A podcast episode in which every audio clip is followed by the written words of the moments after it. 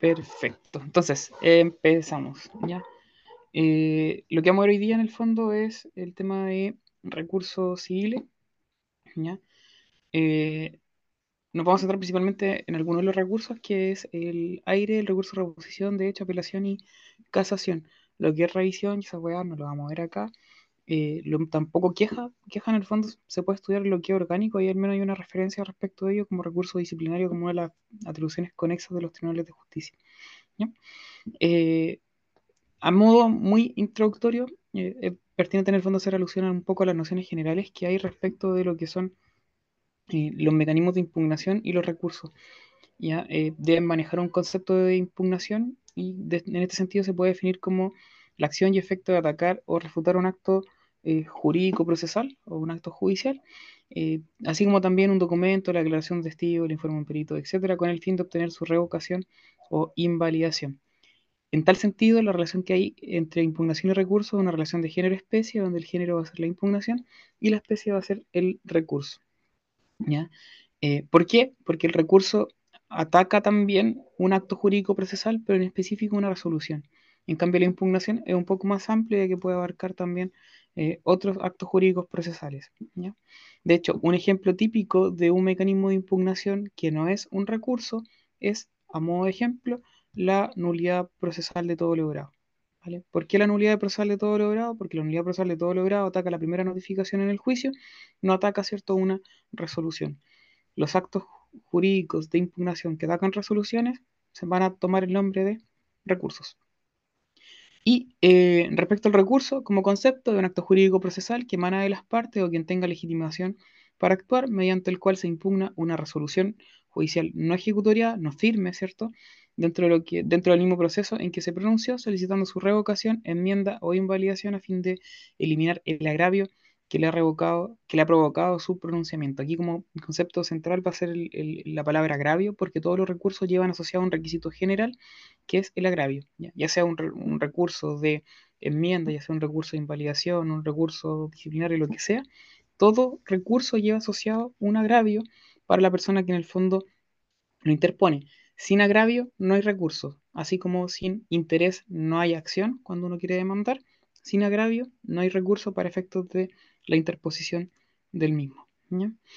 Eh, como cuestiones características, además, tenemos que los recursos son propios de las partes, ya no son de, no, emanan del mismo tribunal.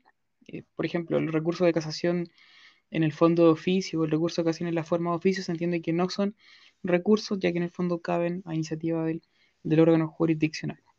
Y respecto al fundamento último de los recursos, dijimos que los recursos tienen como requisito general el agravio, pero a su vez tienen un eh, tienen un, fundamento último, ya que lo justifica, justifica su existencia, y es el error humano. Los jueces son humanos, ¿cierto? Y como tal se pueden equivocar. Y para efecto de corregir esas equivocaciones, en el fondo se regula lo que son los recursos.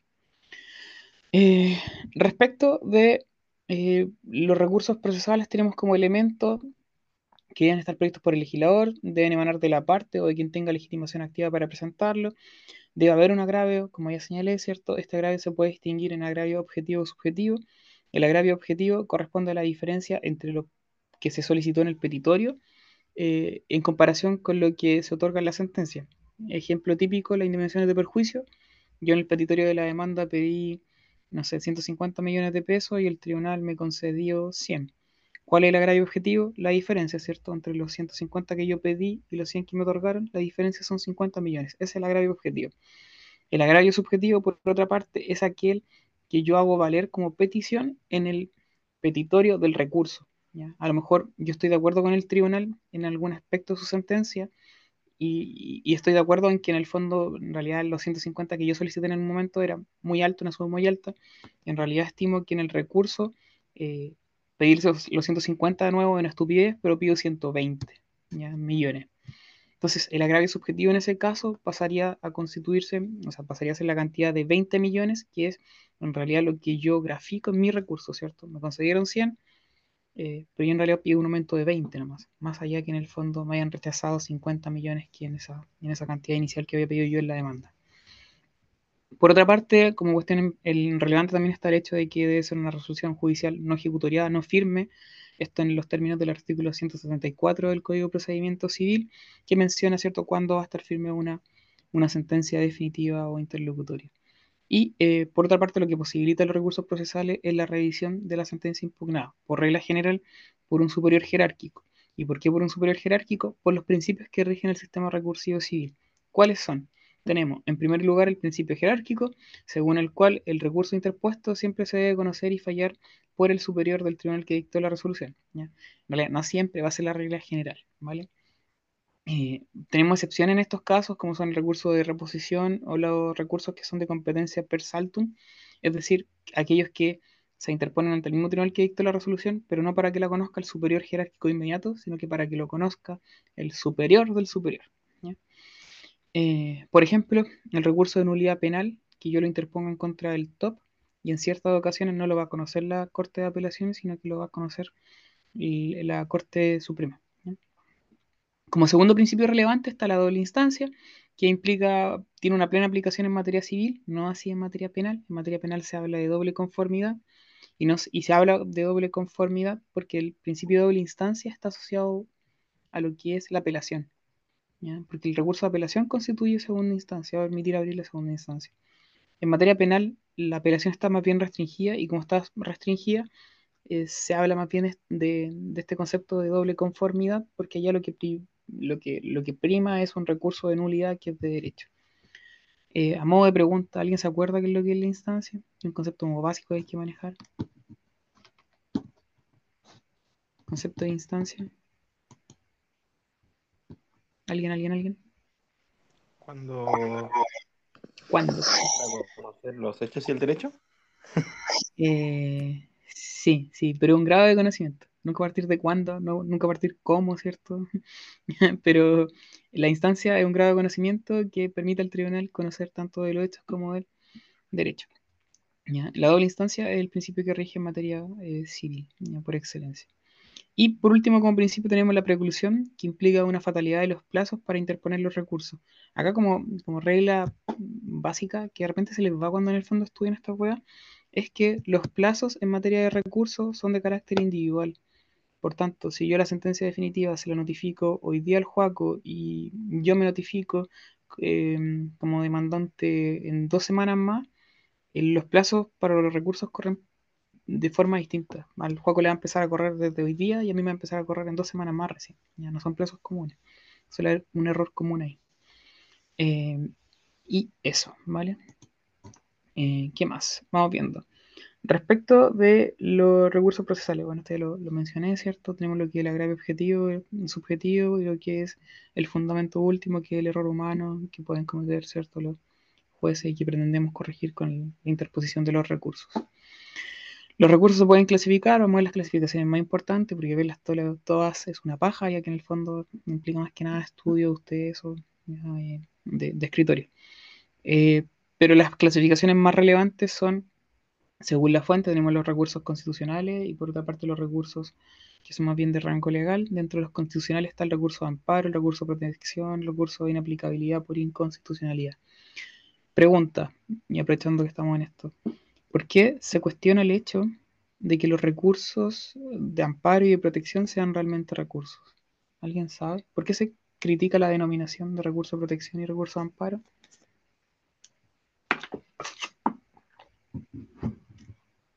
¿Por qué se les llama más bien acciones constitucionales en vez de recursos? La pregunta es solo para vincularlo con, la materia. Juaco, ¿voy a decir algo? Porque lo que no se impugna ninguna resolución judicial. Tal cual. Dijimos que los recursos, ¿cierto? Eh, buscan en el fondo enmendar resoluciones judiciales.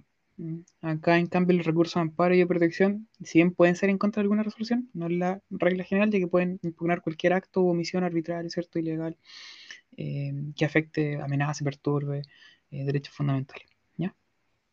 Em, y los recursos legales, que son los que uno estudia, ¿cierto? Que son reposición, apelación, casación, nulidad, etcétera, etcétera, etcétera. Otra clasificación dice relación con la generalidad de los recursos. Ahí tenemos los ordinarios y los extraordinarios. Los ordinarios son aquellos que proceden en contra de la generalidad de las resoluciones y a su vez también por la generalidad de causales. Ya no hay una causal expresa, sino que la causal va a ser más bien genérica. ¿Y cuál es esa causal genérica? El agravio. Eh, dentro de esos recursos ordinarios tenemos la reposición con la apelación. Por otra parte, los recursos extraordinarios son aquellos que van a proceder contra ciertas resoluciones específicas y también en ciertas causales específicas.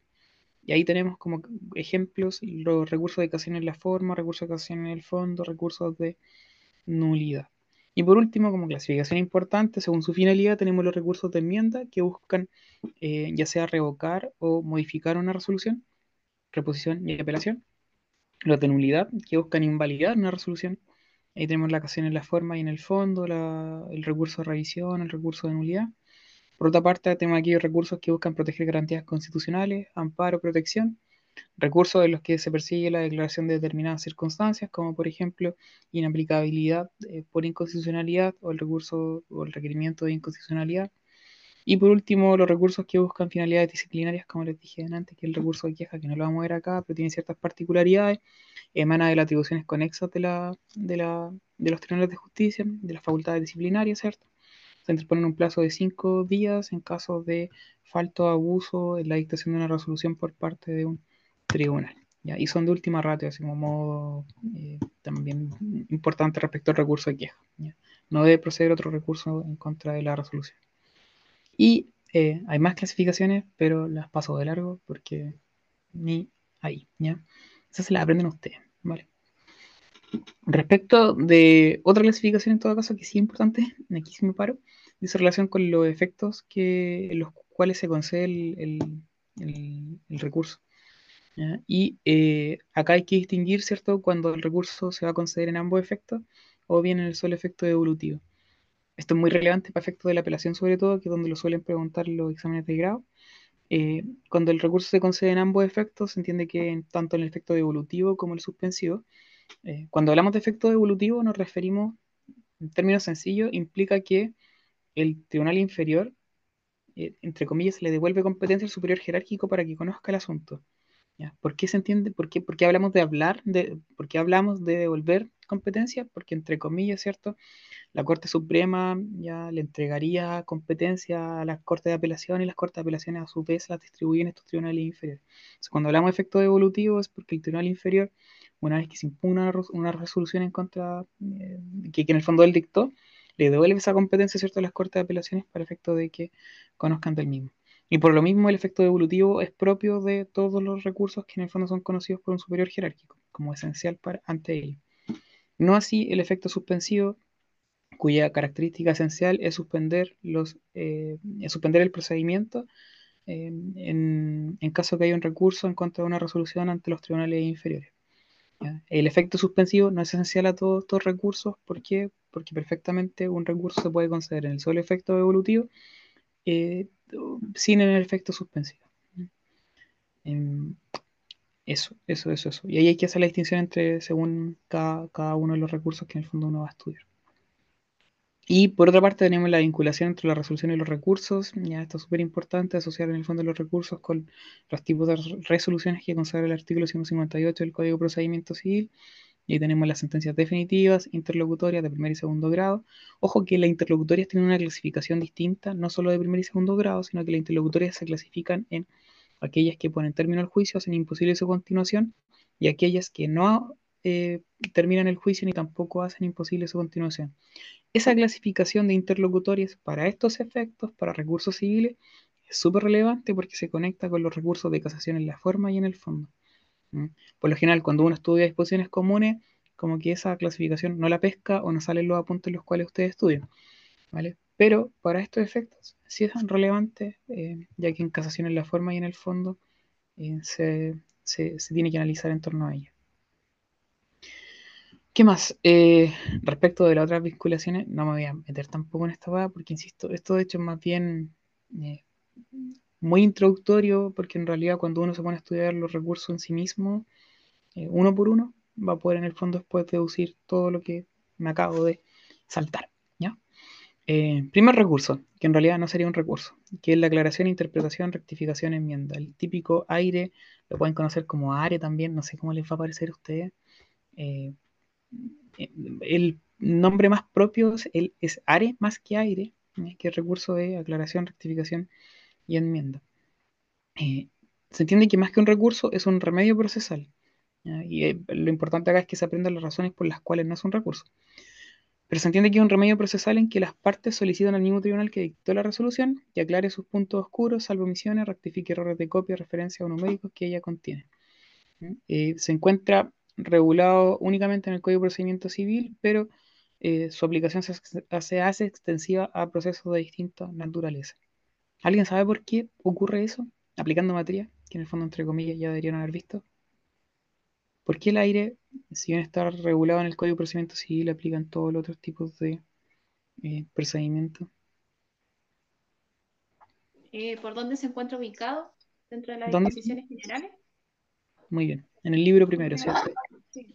Eh, como está regulado en el libro primero, está regulado dentro de lo que es el libro de disposiciones comunes, y las disposiciones comunes, ¿cierto?, son generales y supletorias a todo tipo de procedimientos, por tanto es aplicable, salvo en el fondo que se excluya de los otros procedimientos especiales.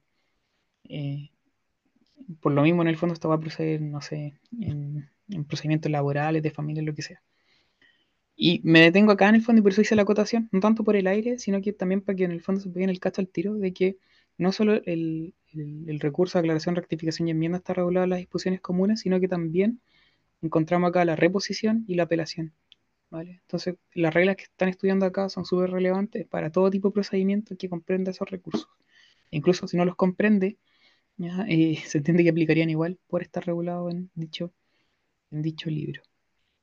Eh, más allá de las reglas especiales que pueden contener otros códigos. Y eh, lo otro importante acá es que constituye una excepción al deshacimiento del tribunal. Y no sé si se acuerdan que el deshacimiento del tribunal, el deshacimiento del tribunal es un efecto de las sentencias definitivas e interlocutorias. Eh, asimismo, también lo era la cosa juzgada, pero estaba la cosa juzgada y el deshacimiento. ¿Alguien se acuerda que era el deshacimiento? Van a hacer monólogos. ¿Qué es el deshacimiento? ¿O qué implica el deshacimiento?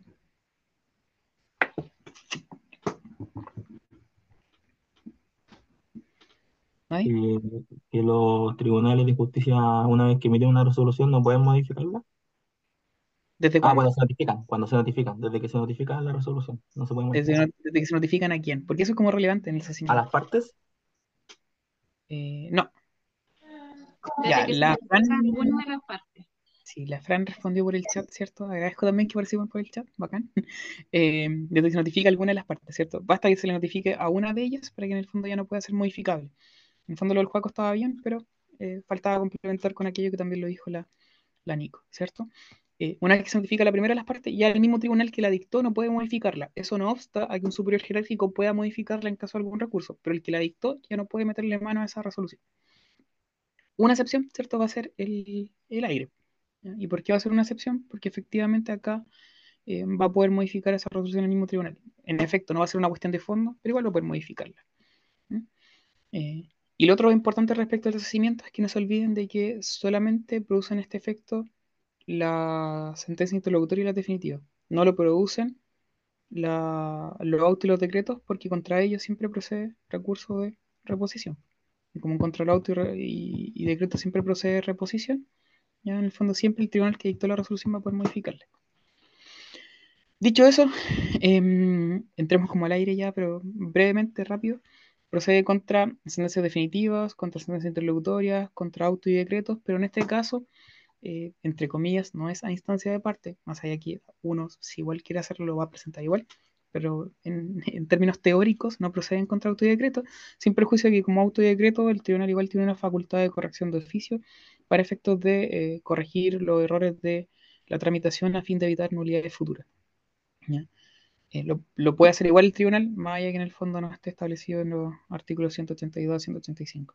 En cuanto a la oportunidad para presentar el recurso de aclaración, rectificación y enmienda, eh, cuando haya petición de parte no hay plazo, ¿vale? Eh, incluso puede ser en contra una resolución que esté firme ejecutoria. Esta es una de las razones por las cuales no es un recurso, ya que no hay plazo. Y dijimos que uno de los principios del sistema recursivo civil era el de la preclusión que implica en el fondo la existencia de plazos fatales. Como este no tiene un plazo fatal en el fondo, remedio procesal. Una razón.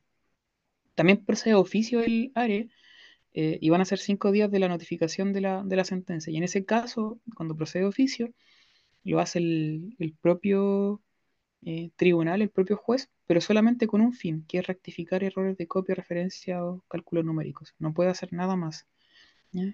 En cuanto a su tramitación, se va a interponer ante el mismo tribunal que dictó la resolución, independientemente de la obligación del otro recurso. Eh, y asimismo, en el fondo, en cuanto a la naturaleza jurídica, busca una mera declaración de certeza. No hay agravio, esta es otra razón por la cual en el fondo no es un recurso, porque el recurso, o sea, el requisito general de todos los recursos es el agravio, acá no hay agravio.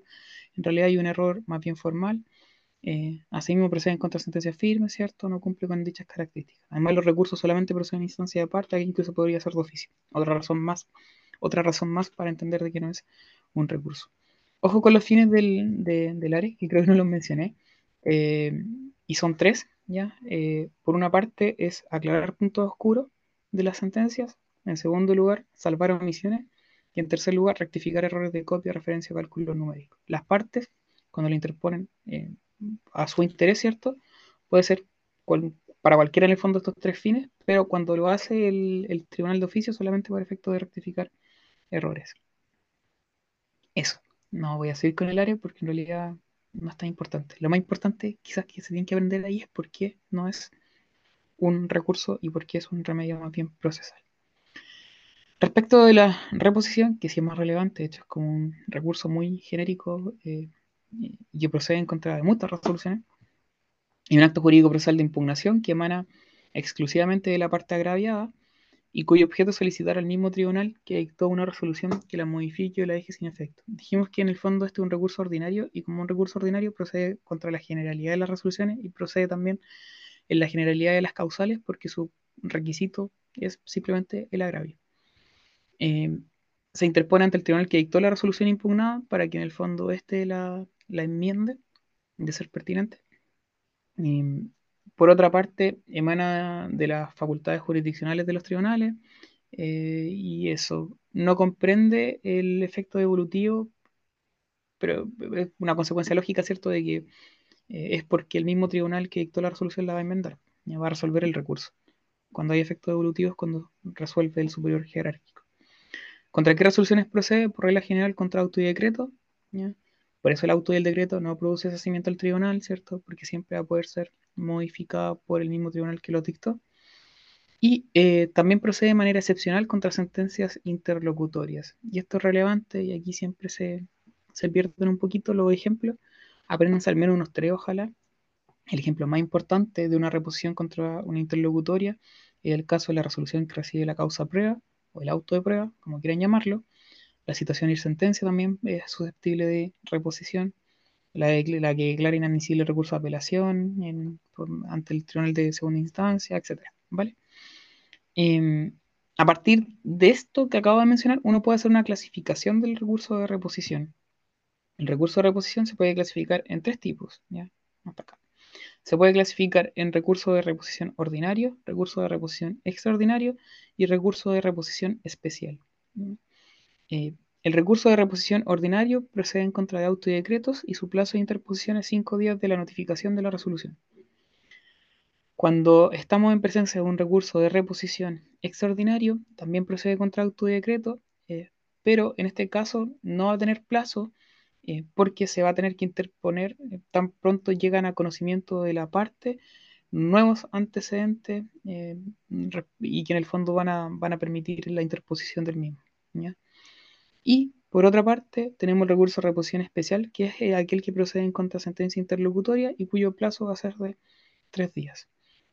Asocian este tema del plazo del recurso de reposición especial de los tres días con la resolución que recibe la causa prueba, porque ese es el plazo, ¿cierto?, para reponer aquella resolución. Em, ¿Qué más? Respecto de eh, la forma de usarlo por escrito, eh, se discute si en el fondo debe ser fundado o no, en realidad sí debe ser fundado. ¿ya? Em, es posible deducir en subsidio de la reposición un recurso de apelación, ¿vale? No hay ningún problema, eh, siempre y cuando se cumpla con los requisitos en ese caso de la reposición, y perdón, de la apelación. La apelación procede contra auto y decretos, pero de manera excepcional, siempre y cuando el auto y decreto altere la normal sustentación del juicio o bien ordene trámite no establecidos por la ley. Eh, en este caso es interesante como el juego de la, apelación. Dijimos que la reposición se clasifica en tres tipos, ordinaria, extraordinaria e interlocutoria. O sea, perdón, y especial. La apelación en subsidio no solo procede cuando, cuando estamos en el caso de una reposición especial contra interlocutoria. También procede la apelación en subsidio cuando en el fondo lo que eh, se está reponiendo eh, es un autodecreto. Y en dichos casos, esta apelación en subsidio, simplemente en cuanto a los plazos, eh, la lógica consecuencia es que la apelación en subsidio tiene los mismos plazos de la reposición, ¿no? Y por tanto puede que sean tres o cinco días, dependiendo de qué es lo que se está reponiendo con apelación en subsidio. es una acotación más bien necesaria para el grado, pero muy importante para la práctica. Em, mm, mm, mm, respecto a su tramitación, no voy a meter en esta cuestión porque no lo veo relevante. Eh, lo que sí en el fondo me parece relevante es como el tema de la suspensión de los efectos. Y va a depender como de dónde lo agarran en el estudio, de si suspende o no suspende los efectos, si tiene un efecto suspensivo la reposición. El código no dice nada de manera expresa, pero esto como tips para las personas que en el fondo son de la UTAL, que la mayoría que está acá, em, el profe Palomo en su libro que tiene con el profe Cortés y no me acuerdo quién el otro, em, hablan de que en el fondo la reposición sí produciría un efecto suspensivo. Por tanto, no se podría continuar con la tramitación hasta que en el fondo se resuelva el recurso, como para que lo tengan en cuenta. Eh, ¿Qué más? ¿Qué más? ¿Qué más? ¿Qué más? Eh, si se acoge el, recurso de reposición, el recurrente, que fue aquel cierto que interpuso el recurso, eh, no puede impugnarla porque su agravio eh, ha desaparecido, ¿cierto? En el fondo se le acogió el recurso que ya interpuso. Y si dedujo apelación subsidiaria, dicho recurso no le será concedido por la misma razón antes anotada. En el fondo no se va a acoger a tramitación la apelación en subsidio porque ya está acogido. Luego, eh, si se acoge el recurso de reposición, el recurrido, que es eh, aquella persona que no interpuso el recurso, obviamente, podría eventualmente presentar un recurso en contra de dicha resolución que acogió el recurso de reposición de la otra parte. Y eh, el recurso que puede interponer en ese caso es la apelación, ¿vale? no hay ningún problema en apelarlo. Ahora, si se rechaza el recurso de reposición, hay que distinguir acá si se dedujo o no apelación subsidiaria por el recurrente. Si no se dedujo la apelación subsidiaria, el recurrente, jodió. ¿ya? ¿Por qué? Por acumulación procesal debió haberlo hecho conjuntamente. Eh, no podría, luego de que se en el fondo se le rechaza la reposición, presentar después apelación en subsidio. Tuvo que haberlo hecho anteriormente, ¿cierto? El mismo escrito. Y eh, si se dedujo esa apelación subsidiaria, bueno, en ese caso, ¿cierto? Se va a elevar lo auto a la Corte de Apelaciones respectiva para efectos de que conozca de dicho recurso. Eh, y dicho esto, no sé si se acuerdan del caso que salió hace poco de un juzgado laboral de Rancagua, pésima ciudad, eh, pero que hablaba del tema de la reposición de la reposición sobre la reposición un juzgado laboral que en el fondo eh, rechazó el recurso de reposición en contra de una resolución que había fallado una reposición. Fue bien eh, viral esta weá en el mundo más bien jurídico, porque la resolución decía no al lugar por improcedente debido a que no existe la reposición de la reposición y mucho menos la reposición de la reposición de la reposición. Como cuestión anecdótica. Eh, por acá Digna pregunta por las diapos. Las diapos están libres, por si acaso, como que hace poco las publicamos en el Instagram, como hay un link para poder acceder a ellas. Eh, se los voy a se las voy a dar eh, por si acaso pueden descargar de ahí eh, para efectos de que puedan meterse al menos las de procesal y las de sí las vamos a cargar durante la semana o sea durante el mes eh, y esta semana voy a cargar la de proceso penal al menos eh, actualizada. Eso. Luego tengo el recurso de hecho, que no lo voy a ver al tiro, me lo voy a saltar. Porque el recurso de hecho está muy relacionado con la apelación, entonces como para comprenderlo de manera más práctica es necesario ver apelación porque si no vamos a dar bote. Y apelación. Respecto de la apelación, está regulado el artículo 186 siguiente del Código de Procedimiento Civil, como dijo la Nico antes, está Este también está en las disposiciones comunes, ¿cierto? Entonces todas estas normas van a regir, por ejemplo, los procedimientos de familia, eh, porque incluso la ley 19.968 que regula dicho procedimiento se remite a las disposiciones comunes para estos efectos. Eh, por lo mismo, manejar estas normas es bien relevante, más que incluso para el grado, porque después van a ser abogados, abogadas, ¿cierto? Y tienen que eh, al menos hacerlo bien para no pasar vergüenza. El recurso de apelación se define como un acto jurídico procesal emanado de la parte agraviada con una resolución judicial que pide que el Tribunal Superior Jerárquico de aquel que la dictó la modifique o deje sin efecto. Eh, reinan los principios de doble instancia y el de jerarquía, y también el de preclusión. Como que el recurso de apelación, aquí sí que se vislumbran mucho los tres principios del sistema recursivo civil. Eh, en la reposición también, salvo lo que es doble instancia y jerarquía, está solamente el de la, el de la preclusión. Y de hecho, también de la reposición se dice que es un remedio procesal más que un recurso por lo mismo. Ya no se respetan los principios. Eh, pero más allá de eso, como que todos concedimos, ¿cierto?, que un recurso la cuestión porque permite impugnar una resolución que emite un tribunal con ciertos plazos delimitados. Eh, pero por si les preguntan por qué se discute si la reposición es o no un recurso, lo asocian con los principios, ¿vale? Que no genera doble instancia la reposición, ni tampoco está asociado al principio de jerarquía pero ya hablamos de la reposición, sigamos con la apelación. Como características tiene que un recurso ordinario se interpone ante el tribunal inferior para que lo conozca el superior jerárquico, emana de las facultades jurisdiccionales de los tribunales, procede siempre que exista agravio, esa pasa a ser la causal genérica, que un recurso ordinario, eh, constituye segunda instancia, ¿cierto? Es vinculante en un doble sentido, permite o impide, depende del caso, la interposición de otro recurso, eh, procede en asuntos contenciosos y no contenciosos. Ojo que los no contenciosos o voluntarios procede tanto apelación como casación. También procede el área, también procede la, la, la reposición. Y los no contenciosos como que suelen creer que es como, como son no contenciosos, es como un procedimiento muy callampa y en verdad sí, pero no, porque a nivel recursivo al menos se pueden interponer todos los recursos. Eh, y es renunciable tanto en forma expresa ¿ya? como también tácita, dejando pasar el plazo. La... ¿Contra qué resoluciones procede la apelación? Contra la generalidad de las resoluciones, ¿cierto? Porque es un recurso ordinario. Y ahí tenemos sentencias definitivas interlocutorias de primera instancia contra determinado auto y decreto, siempre y cuando, esto es más bien excepcional, siempre y cuando eh, la normal sustancial regular del juicio o bien decreten trámites que no están establecidos expresamente por la ley. Y asimismo también es apelable la resolución del Tribunal de Alzada de segunda instancia que declara su incompetencia. Eh, pregunta, porque me dio sed y me dolió la garganta. Dijimos que excepcionalmente la apelación procede contra auto y decreto, cuando altera la normal sustanciación del regular del juicio o cuando decreten trámites no establecidos por la ley. alguien se le ocurre algún ejemplo de estos supuestos? Cuando, por ejemplo, un auto un decreto no van a, van a alterar la, la normal sustanciación del juicio.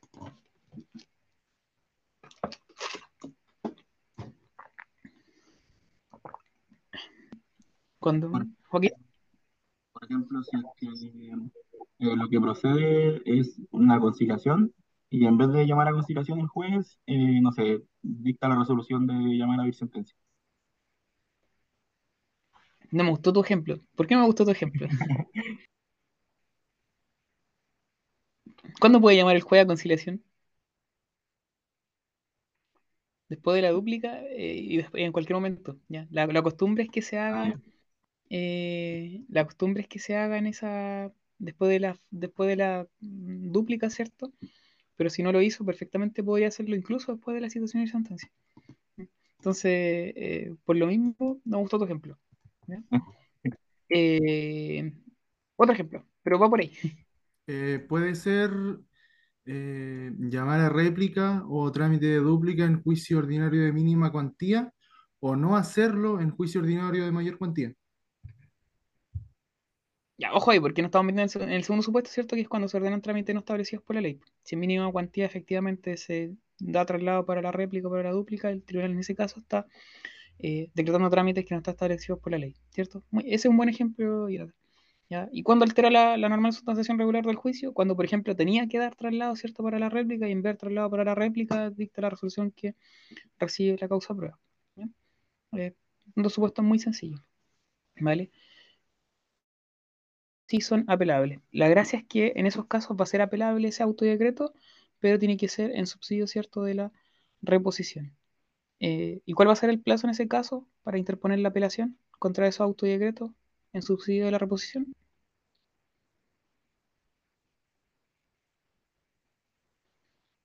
Cuando la apelación procede en subsidio de la reposición, ¿cierto? Se, en el fondo asimila los plazos de la reposición, ¿no? ¿Y cuál es el plazo de la reposición contra autodecreto? Cinco días. Y como son cinco días, esa apelación en subsidio también va a ser en cinco días. ¿Ya? Eh, bien. Por eso, insisto, muchas veces tienen la idea de que cuando hay apelación en subsidio eh, son, siempre son tres días. No es así. Va a depender de lo que se está reponiendo con apelación en subsidio. En ese caso en concreto van a ser cinco. Respecto del recurso de eh, apelación, hay causales de improcedencia, que en realidad son muy chayas, por ejemplo, la cuantía, que sean asuntos de mínima cuantía, eh, por la naturaleza del asunto, ya, ciertas materias van a ser inapelables, por la naturaleza de la resolución, ya, no sé, si es un auto y un decreto que eh, no cumplen con esos requisitos, ¿cierto?, para ser procedente el mismo. Por la instancia que dictó la resolución, bueno, si una resolución, una sentencia definitiva interlocutoria de segunda instancia, tampoco es apelable. Y también por el tribunal que la dicta, las resoluciones de la Corte Suprema son inapelables. En cuanto a la causal genérica, el agravio, ya dije, ah, esta guay del agravio subjetivo y objetivo aparece como mil veces en la de eh, pero ya se explicó. Respecto al objeto, persigue la enmienda, y en cuanto a la enmienda nos referimos a que sea la modificación total o parcial de la misma.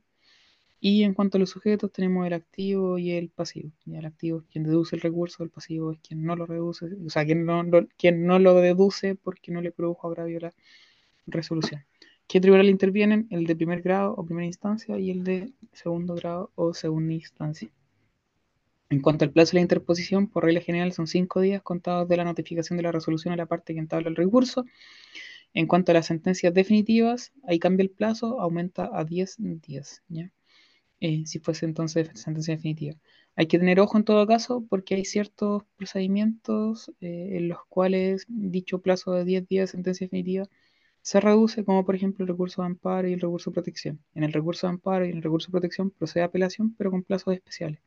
En el amparo son 24 horas, recurso de protección 5 días.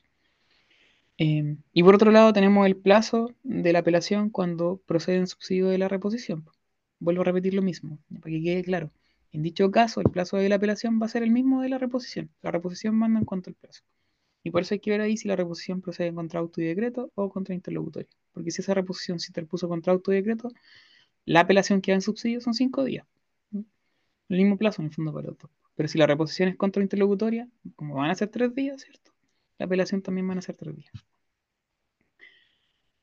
¿Cuáles son las formas de deducirlo? Eh, la regla general acá nos vamos a entrar, la excepción, si no me equivoco, el caso cuando son orales, pero una hueá que no se ve nunca. Eh, la regla general implica tres requisitos que se deben cumplir. Son requisitos que se deben cumplir, que el escrito de apelación debe cumplir. Eh, y es que el escrito, o sea, debe ser por escrito, debe ser fundado, fundamentos de hecho y derecho, al menos someramente, ¿ya? y eh, las peticiones concretas, que es lo que estoy pidiéndole en, definitiva a la Corte que efectivamente va a conocer del asunto. Em, ¿Qué más? Eh, respecto de los efectos los cuales se concede la apelación, ya explicamos más o menos qué es lo que es el efecto devolutivo suspensivo. Acá está el concepto. El devolutivo es aquel efecto en virtud del cual se otorga competencia al Tribunal Superior Jerárquico para conocer y fallar el recurso de apelación deducido en contra de la decisión adoptada por el inferior.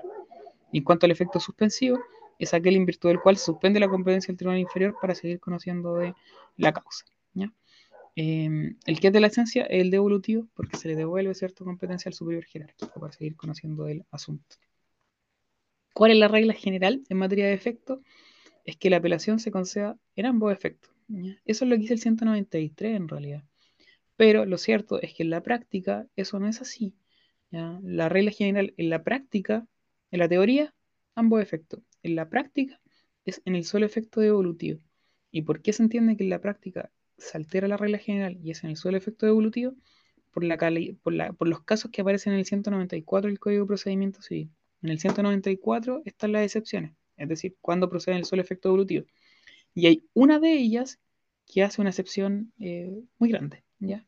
Y es aquella que señala que, em, que va a proceder en el solo efecto evolutivo la apelación cuando lo que se apela es un auto, un decreto o una interlocutoria. Entonces, a partir de ese ejemplo, o sea, a partir de ese caso, ¿cierto? Eh, uno puede concluir que de las cuatro resoluciones que comprende, ¿cierto?, el 158 del Código de Procedimiento Civil, solamente en uno de esos casos va a proceder en ambos efectos, que en el caso de la sentencia definitiva. En otros tres casos de auto, decreto, interlocutoria, ¿ya? en esos tres va a proceder ¿ya? en el solo efecto devolutivo. ¿Vale? Por eso en el fondo en la práctica se entiende que se altera la regla general. ¿Se capta? Además aparecen otros casos en el 194, pero eso al menos tienen que manejarlo bien. ¿ya? Porque suelen ser preguntas típicas de grado. Eh, ¿Qué más? Ya, la orden de no innovar, que está asociada a los efectos. La orden de no innovar es una institución, ¿ya? una figura eh, que consiste en la reacción natural a la concesión del recurso de apelación en el solo efecto evolutivo, establecido en el artículo 192 del Código de Procedimiento Civil, y en virtud de la cual el apelante puede obtener de parte del Tribunal de Alzada la orden de suspender el curso del procedimiento en primera instancia. Hay una particularidad con la orden de no innovar y el recurso de hecho. Yo sé que no hemos visto todavía ahora el recurso de hecho, pero si ustedes hacen memoria de qué es lo que era el recurso de hecho, el recurso de hecho, ¿cierto?, permitía alterar los efectos en los cuales se concedía el recurso de apelación. Es el falso recurso hecho. Entonces, si se me concedía, no sé, eh, un recurso de apelación en el solo efecto evolutivo, eh, pero cuando en el fondo debía ser en ambos efectos, yo podía presentar un recurso de hecho, ¿cierto? Para modificar aquella resolución y así poder obtener la declaración de que procede en ambos efectos y suspender también la tramitación en primera instancia. Eso posibilita, ¿cierto?, el falso recurso hecho, en ciertos casos. La orden de no innovar busca un poco lo mismo. Se me concede un recurso de apelación en el solo efecto devolutivo y yo lo que quiero es paralizar eh, la tramitación de primera instancia, entonces voy eh, y solicito una orden de no innovar la presento. ¿Para efectos de qué? De que no se innove cierto en primera instancia en el fondo y quede todo paralizado. Si se fijan, el falso recurso hecho en ese supuesto y la orden de no innovar cumple la misma finalidad. La pregunta es, ¿cuándo procede uno y cuándo procede otro? ¿O son lo mismo? Es como tienen el mismo fin, se pueden interponer conjuntamente, se pueden presentar conjuntamente o no. ¿Cuál dirían ustedes que la particularidad que hace distinto al falso recurso hecho en ese supuesto, ¿cierto? De que se concede el solo efecto evolutivo y yo busco en el fondo que se eh, declare que proceden ambos efectos y la orden de no innovar. ¿Alguien se le ocurre? Estas preguntas se responden como por los, aspectos generales de la materia y por eso me gusta hacerlas simplemente para recalcar ciertas que son importantes, que no se le olvide. Creo eh, saber la diferencia. Eh, la orden de no innovar no tiene plazo. En cambio, eh, en cambio el, eh, el, recurso, de el recurso de hecho, el falso recurso de hecho tiene distintos plazos. El, recurso de hecho es desde que se deniega la apelación y el falso recurso de hecho es desde que se certifica. Ya. Pero más no, no apagué el micrófono, ¿ya? Porque da en, el, en el clavo con algo, ¿cierto? Que hay una, diferencia ahí clave en cuanto a los plazos, ¿ya? Muy bien, la, orden de no, no tiene plazo. Yo siempre pregunto a esa en las tutorías, que es como las individuales, ¿cuál es el plazo del recurso, o sea, de la ONI? Y nadie sabe responderlo, porque no tiene plazo, ¿ya? Y el recurso, el falso recurso hecho, tiene plazo, ¿ya? Eh, entonces, vamos viendo, ¿cuál es la diferencia entre uno y otro? Más bien de naturaleza jurídica, ya no, está mal lo tuyo, pero, pero eso nos lleva en el fondo un poco a lo que es la naturaleza jurídica. La orden de no innovar, ¿es un recurso? No. ¿El falso recurso hecho? Sí es un recurso, ¿cierto? Sí. Ya. ¿Y cuál era el fundamento último de los recursos? Eh, el plazo. Más que el plazo, el fundamento último de los recursos es... El agravio. Y el agravio el requisito general. Y el fundamento último. ¿Que hay una resolución judicial? El error que cometen los jueces. El error. Una resolución. El error, ¿ya? Entonces, ah, eso es lo que que el falso recurso hecho con la orden de innovar. Ya más allá que ambos parecen, parecen cierto, cumplir una misma finalidad en cierto supuesto, lo cierto es que tiene una justificación distinta. El falso recurso de hecho, como es un recurso, su fundamento es el error. Es decir, yo apelé, no sé, una sentencia definitiva, ¿cierto? Que debía ser en ambos efectos, pero el tribunal vino y me la concedió en el solo efecto devolutivo. Esa resolución tiene un error. ¿Qué procede ahí? El falso recurso de hecho. ¿Entiendes? Ahora, si yo lo que apelé fue un decreto y el tribunal me concedió el decreto en el solo efecto devolutivo, ¿procede el falso recurso de hecho? No procede. Entonces, ¿Qué podría ser ahí? Si en el fondo me causa un agravio que en el fondo igual siga tramitando en primera instancia o me causa algún problema. Una orden de no innovar, porque no hay error en el. Perfecto. ¿Se entiende? Esa es como la, diferencia entre uno y otro. ¿ya? Eh, entonces, como, para que asocien como un poco la, naturaleza jurídica, en el fondo los recursos son por errores, son, en el fondo tienen como requisito general la grave, ¿cierto? Pero implica un error de una resolución. La orden de no innovar no implica un error en la resolución, la resolución está correcta. Se considera el solo efecto evolutivo porque está bien, puede ser lo que dice la ley. Lo que pasa es que en el fondo que se haya conseguido de esa manera me va a causar un perjuicio tal que en el fondo de seguir conociéndose en primera instancia se puede volver irreversible en el fondo eh, lo, que, se obre. En cuanto a sus requisitos, es que eh, se hubiese conseguido una apelación al solo efecto evolutivo, que la solicitud de la ONI se hace ante el tribunal de alzada, ante el de segunda instancia, eh, y el tribunal que en el fondo la concede debe fundar su resolución. Y como decía el, el, en el fondo no es algo que eh, tenga un plazo, ya la orden de innovar no tiene plazo. Y como tiene una función más bien cautelar, perfectamente la puedo pedir en un inicio, me la pueden denegar, pero no hay problema en que después pasan dos, tres meses, porque los recursos de apelación se demoran en verse a veces un año, y a lo mejor pasan seis meses en el fondo, y ahí, ahí tengo más antecedentes que en el fondo justifican mi petición, y la puedo volver a pedir sin ningún problema. ¿Ya? Eh, Dime.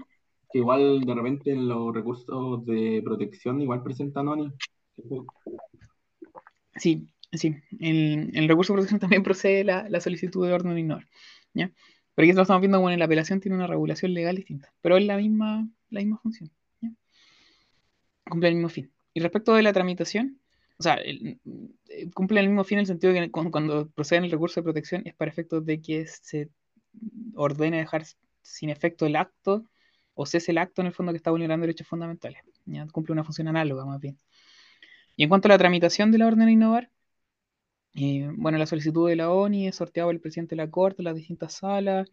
Eh, si en el fondo se concede la ONI, lo importante acá es que la cosa se radica en la sala que la concedió y que eh, el recurso goza de preferencia para su vista y fallo. Esos efectos son importantes para efectos del grado. Y si no se concede, el recurso será de acuerdo a la preferencia legal que tenga asignada por ley. Por otro lado, veamos la tramitación. ¿ya? Me acuerdo que a esta le había puesto imagen, ¿no? Sí. Eh, bien, respecto de primera instancia. Hay que ver la tramitación y aquí lo subdistinguimos en primera instancia y segunda instancia. En cuanto al tribunal de primera instancia, vamos a tener como forma o como cuestión importante la tramitación. Lo primero es que se interpone el recurso, ¿cierto? Y tiene que cumplir con los tres requisitos, es decir, que sea por escrito, fundamentos de hecho y derecho y las peticiones concretas. En segundo lugar, el tribunal va a hacer un estudio de la admisibilidad del recurso. ¿Y qué es lo que revisa? En primer lugar, si la resolución es susceptible de apelación. En segundo lugar, si está dentro de plazo. En tercer lugar, si cumple con los fundamentos de hecho y derecho. Y en cuarto lugar, con las peticiones concretas. Es un análisis meramente formal, ¿ya? Y de ese análisis formal, ¿cierto? Lo que puede hacer el tribunal es decir inadmisible o admisible. Eh, si el tribunal declara como inadmisible el recurso de apelación, ¿cierto? El tribunal de primera instancia lo declara inadmisible, va a dictar una resolución que se notifica por estado diario. Y contra esa resolución que declaró inadmisible el recurso de apelación en primera instancia, procede un recurso, que es el recurso de hecho. Y es el verdadero recurso de hecho. El verdadero recurso de hecho, ahí pueden buscarlo más atrás en sus diapos, procede, ¿cierto?, en caso de que se declara inadmisible el recurso de apelación ante el tribunal de primera instancia, por el tribunal de primera instancia. Y el plazo que va a tener es de cinco días desde que se notifica esa resolución. Eh, ojo con el cómputo del plazo, eh, porque cambian el falso recurso de hecho. Ahora, puede que este tribunal de primera instancia diga, eh, check, check, check, ¿cierto? Se cumplen todos los requisitos de admisibilidad, vamos a declarar admisible el recurso de apelación. Entonces va a decir como eh, tenga sobre interpuesto el recurso de apelación, bla, bla, bla. Eh, el auto al tribunal de, segunda instancia. Y además en esa resolución, lo que hace el tribunal de primera instancia es fijar los efectos. Entonces ahí va a decir que se concede en el solo efecto evolutivo, se concede en ambos efectos.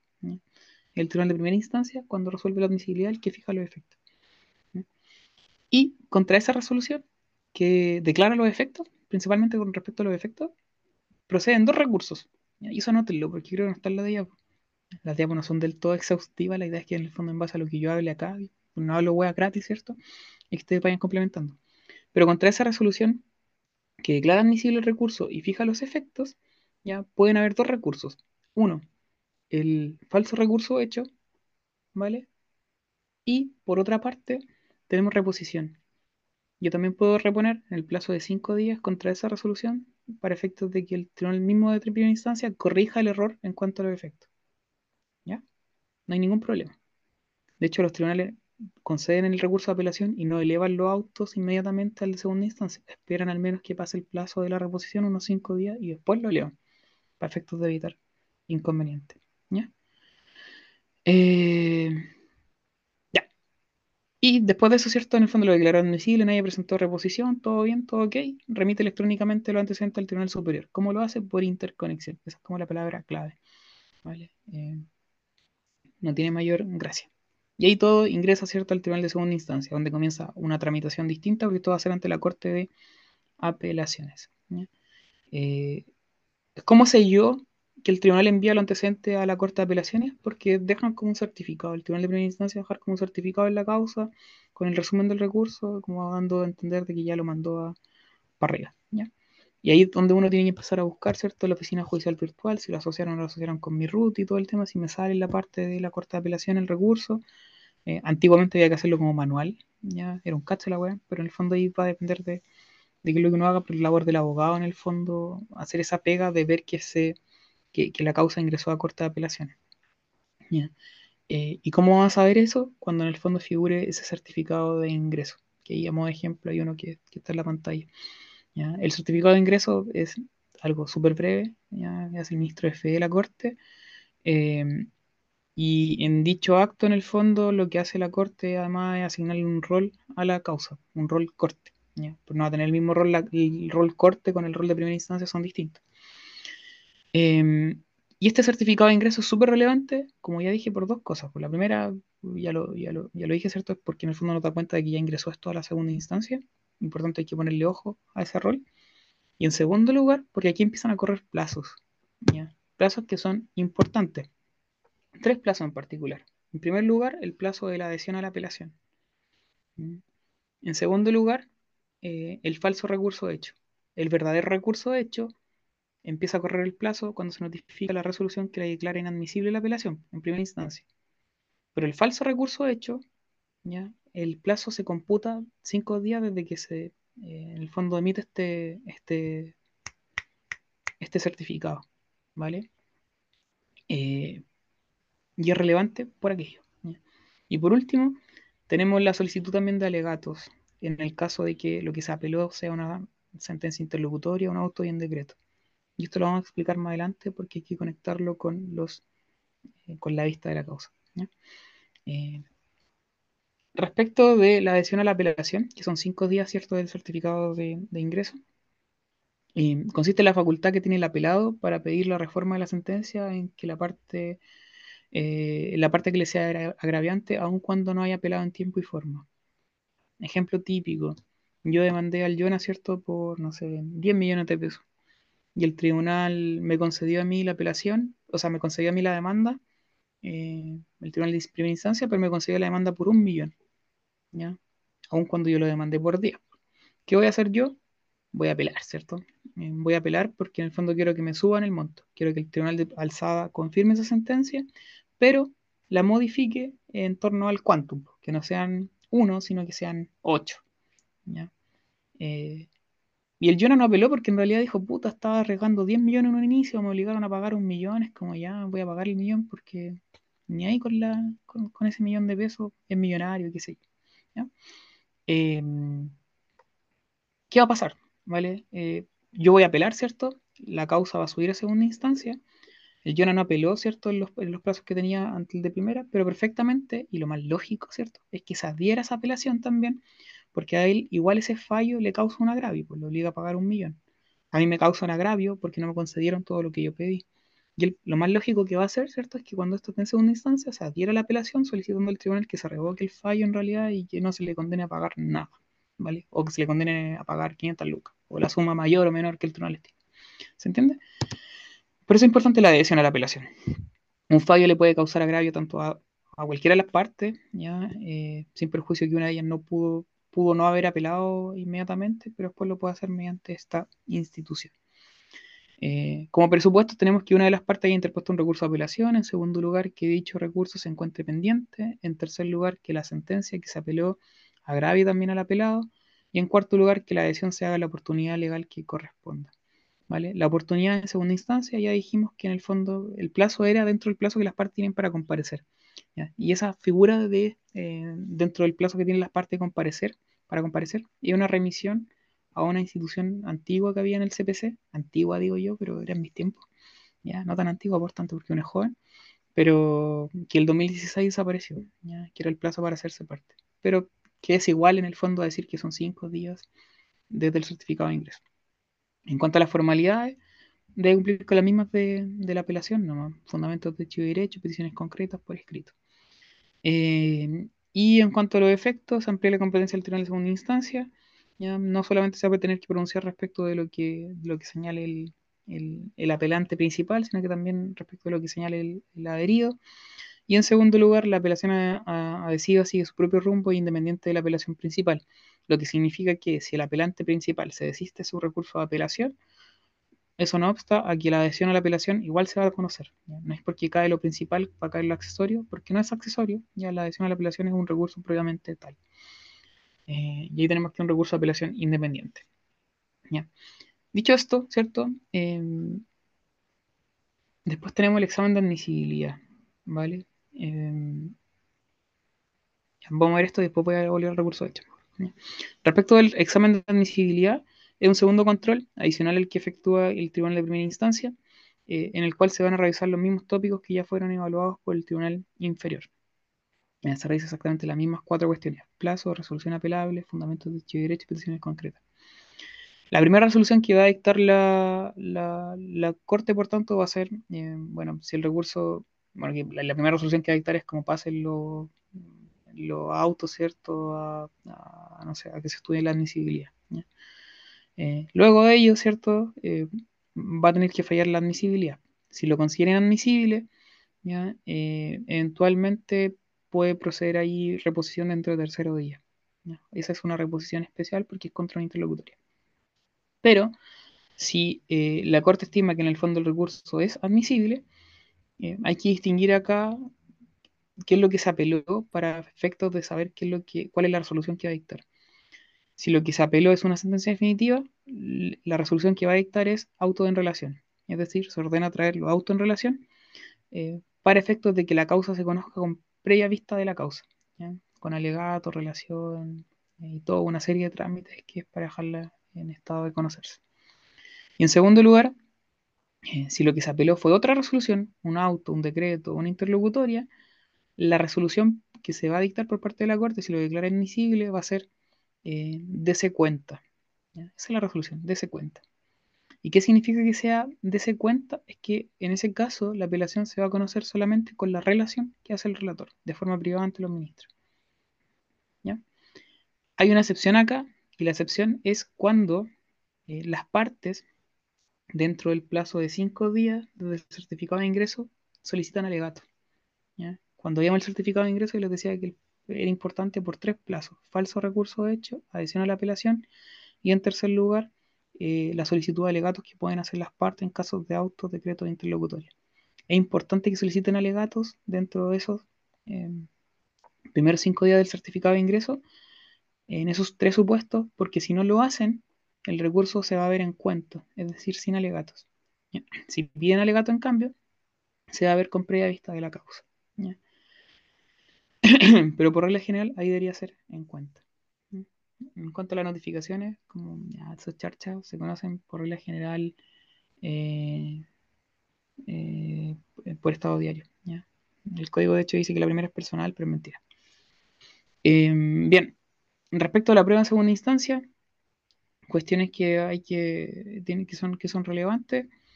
Tenemos que, en principio, si les preguntan a ustedes, ¿hay prueba en segunda instancia? ¿Ustedes quieren a responder? No, por regla general, no procede la prueba en segunda instancia. Importante que digan eso. No, sin perjuicio de que hay excepciones. ¿Cuáles son las excepciones? Tenemos las excepciones anómalas, tenemos la prueba documental o instrumental, que está ahí hasta la vista de la causa y probablemente la más importante, entonces lo destacan con verde, celeste, morado, lo que sea, cosa que quede bien visible. La prueba instrumental se puede acompañar hasta la vista de la causa. ¿Y qué implica que sea hasta la vista de la causa? Que incluso podría ser en el alegato. Y perfectamente podría llegar al alegato y mostrar el documento y decir que además vengo a acompañar este documento y bla, bla, Y lo hago de manera verbal. En tercer lugar, también podría haber absolución de posiciones, pero solo una vez la citación, eh, más una vez es que en el fondo hay hechos nuevos y tiene que ser hasta antes de la vista de la causa. Y por otra parte, también puede haber prueba testimonial, pero de manera muy, muy, muy excepcional, porque tiene que ser estrictamente necesario por esto nuevo y además no haber sido rendida en primera instancia. Y por último, están las medidas para mejor resolver si es que así lo estima la Corte. Eh, una vez que ya procedieron los, alegatos, la Corte pues puede decir como, ups, vamos a tener que pedir una medida para mejor resolver, hagámoslo. Em, eventualmente ahí en esos casos puede haber un término probatorio de 8 días, con dos días la lista de testigos, etc. También pueden haber peticiones de informe en derecho. Eh, respecto de las formas de conocer ahora de, las cortes, eh, hay dos formas, como dije, en el fondo está asociado a lo que se está apelando.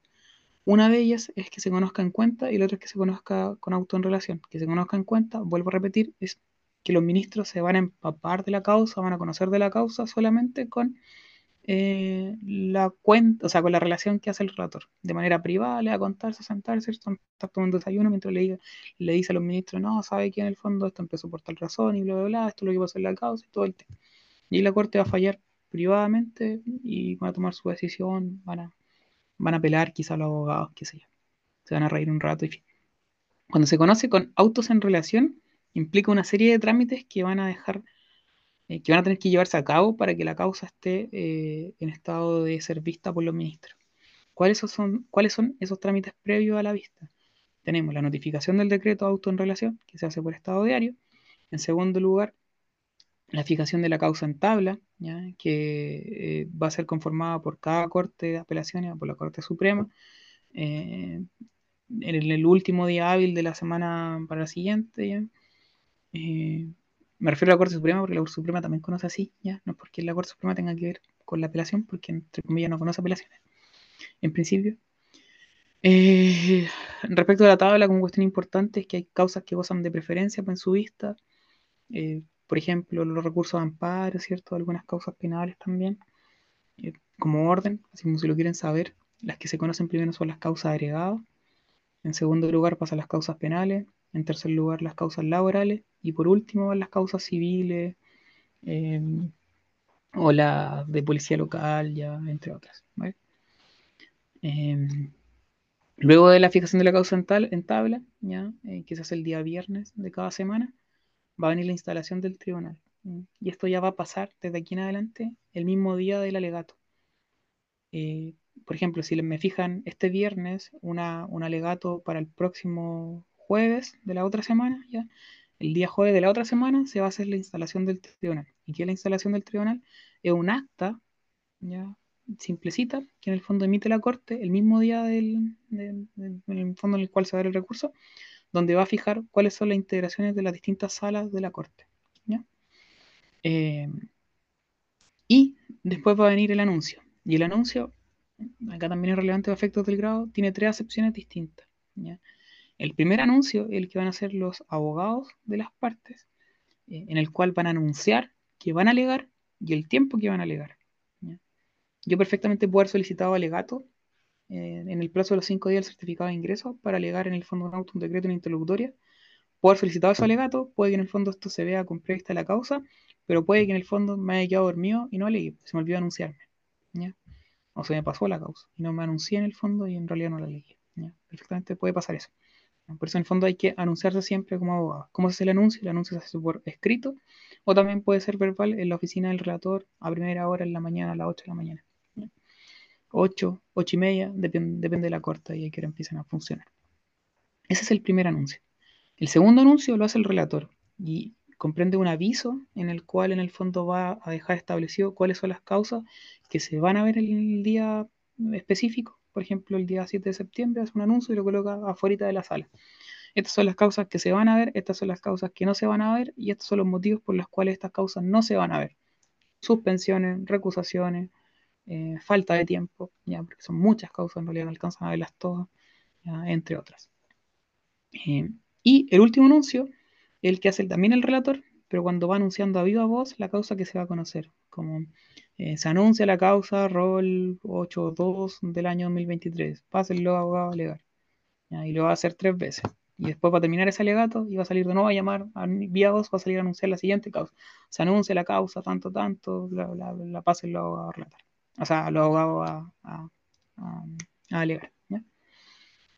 Esto, hasta aquí llega la previa vista de la causa. Después nos metemos con la vista de la causa previamente tal, según lo que señala el propio, el propio Código de Procedimiento Civil, que se compone de dos trámites, la relación y el alegato. ¿Por qué esto comprende la, propia, la, la, la vista de la causa previamente tal? Porque acá es cuando los ministros toman conocimiento de la causa. Van a tomar conocimiento de la causa con la relación, que es la exposición oral y sistemática que realiza el relator para ilustrar suficientemente al tribunal respecto del asunto a resolver, es decir, hacen un resumen pormenorizado de todo lo, de todo lo que fue la tramitación de la causa, de la sentencia que se dictó, de la recurso de apelación, de todo, de la prueba rendida también, que puede ser fundamental. Y esto, en este caso, cuando es con prevista la causa, va a ser pública, porque los, abogados van a poder estar escuchando. Y luego de eso vienen los alegatos que son las defensas orales que hacen los abogados habilitados y postulantes a las corporaciones de asistencia judicial. Debe ser un abogado por parte, no se debe leer, se supone, y máximo 30 minutos sin perjuicio que se puede pedir prórroga de 30 minutos más. También se les puede dejar minuta a, los, a los ministros de la Corte, una minuta, una minuta escrita si en el fondo uno quiere, como para que en el fondo la lean y si les parece pertinente. Luego de ello se levanta la audiencia, ¿cierto? Termina los alegatos sin perjuicio de que los ministros pueden perfectamente hacerles preguntas mientras están alegando y eh, dicho eso, en el fondo, después se va a tener que fallar. En la diapo está hay un modelo, por ejemplo, de instalación, no me acuerdo qué fecha esto, talca 18 de mayo del 2023. ¿ya? Es la acta de instalación de esa fecha. Si se fijan, son la, simplemente se menciona como cuáles son las integraciones de, las tres salas que funcionan acá. Y de hecho, con esta instalación uno puede decir como, uy, voy a recusar a este ministro, ¿ya? o voy a recusar al abogado integrante sin causal. Por eso es importante la instalación, saber quién está integrando la sala, porque ahí pueden haber causales de recusación. Eh, y eh, por otra parte tenemos también el anuncio por escrito, que hay un ejemplo también, soy yo, sí, anunciándome en Temuco en una causa de protección. Eh, ahí también hay una figura de la tabla ya, por ejemplo, que también es de, ¿de qué día? Del 12 de mayo del 2023 de la segunda sala de la Corte de Operaciones de Talca. Si se fijan, ahí están como las tablas, la tabla agregada, que son las causas que se conocen primero eh, más allá que después aparezca acá la tabla ordinaria, el orden cambia ya por las preferencias que en el fondo existen. Lo primero que se conoce es la, tabla agregada, después pasa la penal, la de la reforma procesal penal, después viene la reforma laboral y cobranza, y después recién viene la ordinaria. Es decir, el, el que está 10 en la tabla ordinaria, para que se vea sus causas, tienen que verse como 20, como, como 20 antes, entonces lo más probable es que no alegue. ¿ya? Eh, y por otra parte, ahí está el anuncio del relator, el que les decía yo, que es como el, de segundo, el, el, segundo anuncio, eh, que dice relación con que el relator va a fijar en un aviso ya, las causas que se van a ver y cuáles no se van a ver. Entonces arriba están las causas que no se van a ver y aparecen los motivos, sin tribunal, sin tribunal, sin tribunal, tiene que haber algún ministro inhabilitado, algún abogado inhabilitado, otra por falta de tiempo, otra porque está suspendida, ¿cierto? Hay derecho de suspensión que en el fondo tienen que manejar que está en el 165 del Código de Procedimiento Civil, porfa, apréndanse algunos supuestos, como por ejemplo la suspensión unilateral de las partes o la suspensión de mutuo acuerdo, que está en el número 5 ¿ya? del 165. Eso es importante. Eh, em, y eso, ¿vale? Y abajo están las que se van a ver. Eh, y así, y por último, para ir cerrando ya, para hacer una pausa y después volvemos con tasación, porque quiero ir al baño, tomando mucha agua. Eh, tenemos la comparecencia remota a partir desde el 1 de septiembre de este año, ¿cierto? Quedó sin efecto el tema de la, del, auto acordado que, había dictado la Corte Suprema y que regía durante la alerta sanitaria. Y que permitía en el fondo la libre comparecencia electrónica eh, al alegato y también a la audiencia. Entonces, como que cada tribunal, en verdad, lo que disponía el auto acordado era como que ya, que cada tribunal hacía la agua que quería. y la mayoría tenía un funcionamiento más bien electrónico. De hecho, en Talca, como ejemplo, todas las salas funcionaban de manera virtual.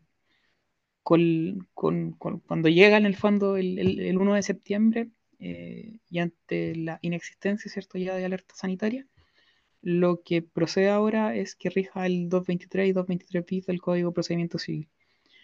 Y esto implica que volvemos a la presencialidad, ¿ya? porque las cortes ya no pueden en el fondo regirse como les tinque, ¿ya? no pueden actuar virtualmente porque sí, eh, sino que tienen que volver a la presencialidad, sin perjuicio de que las partes tienen un derecho a pedir la comparecencia remota para alegar por videoconferencia. Pero hay que pedirlo ahora. Antes funcionaba como de manera ordinaria, ahora hay que pedirlo hasta dos días antes de la vista de la causa. Dos días que nos indican en el, artículo, pero son dos días hábiles, y son dos días hábiles completos. Que nunca se le olvide esa hueá, los plazos se computan de días completos. Por tanto, si yo alego, le voy a explicar el tiro, porque los plazos siempre me lo salto dentro de la materia, porque me gusta más bien explicarlo con ejemplo. Si yo tenía que alegar hoy día, jueves 7, yo debía haber subido el escrito solicitando la comparecencia por videoconferencia el día 4. ¿Por qué? Porque entre el día 4 y el 7 hay dos días completos entre medio, que es el 5 y el 6. ¿vale? No es que yo cuente hacia atrás, digo, oh, hoy día 7, eh, entonces 6, 5, ahí están los dos, ¿vale? No funciona así. Entonces no, tendría plazo hasta el 5, mi, plazo es hasta el 4 porque son plazos de días completos, son dos días completos. Entonces, hasta el lunes 4, porque ahí dejo dos días entre medio, ¿cierto? Que es el 5 y el 6. Y eh, se deben indicar, se cuentan plazos hacia atrás, por si acaso. A veces les complica caleta y después cuando salen a hacer la práctica se les pasan plazos contando así. Em, y además se deben en el fondo indicar medios para efectos de contacto y, que se haga el anuncio correspondiente por mediante, mediante vía electrónica. Y a modo ya de conclusión respecto de la apelación, eh, luego de eso, cierto, de todo esto viene el fallo del recurso. Eh, pues el, tribunal puede fallar, la corte puede fallar de inmediato y lo van a volver el día siguiente probablemente. Pueden dejar la causa en estado de acuerdo cuando acuerdan la decisión y están en proceso de reacción del fallo o bien cuando acuerdan que es necesario hacer un mejor estudio, también quedan acuerdo en ese caso, ¿cierto? Pero en el fondo no está decidido. Eh, cuando también hay medidas para mejor resolver, ¿ya? También va a quedar ahí, pues, también el, el, post va a querer que se cumpla esa medida mejor resolver. Y por último, eh, también puede en el fondo la Corte, una vez que se dio el recurso, pedir en el fondo decretar más bien informe en derecho para efectos de ilustrarse más en la materia en específico. Por otro lado, están las formalidades de, la sentencia definitiva de segunda instancia. Eso estudienlo ustedes, que es como. Eh, están en el 170 y siguiente, como los requisitos propios de esa web, que más memoria que otra cosa. Eh, y eso, eso, la prohibición de reformato imperius es importante también. No me pueden, en el fondo, si yo apelé, no me pueden perjudicar más, a menos que la otra parte se haya derivado de la apelación. Y en cuanto a los modos de terminar el recurso de apelación, bueno, ahí se los estudien. No es muy importante esto. Eh, eso. Y después viene casación, pero hagamos una pausa porque quiero ir al baño. Volvemos en 10 minutos, ya a las 3.46. Pausa. Bien. Eh, no voy a volver atrás, de hecho quiero volver el recurso de hecho, pero en verdad me apaja. Creo que quedé bastante explicado como lo, que es la tramitación. Lo único que sí señalar respecto al recurso de hecho es que se interpone ante el superior jerárquico, ya directamente no es ante el tribunal que dictó la resolución, em, sino que siempre va a ser con, o sea, eh, respecto del superior jerárquico, él, es decir, ante la Corte de Apelaciones, en, todo caso, en estos casos, porque procede respecto al recurso de apelación. Ya. Eh, casación. En cuanto a la casación, a nivel muy general, em, hay cuestiones que eh, tienen que comprender más que efecto de lo que es el desarrollo del, del recurso a sí mismo en el sentido de que son vías de nulidad procesal, es de derecho estricto, no constituye instancia. Y esto es importante respecto al fallo del, del recurso de casación. Em, si uno pudiera, en el fondo, em, hablar de las resoluciones del 158, que son cuatro tipos. Eh, ¿Qué tipo de resolución sería la del recurso de casación? Si les preguntan en el grado. La resolución que acoge, por ejemplo, el recurso de casación. qué tipo de sentencia es. ¿Es definitivo, interlocutoria, auto, decreto?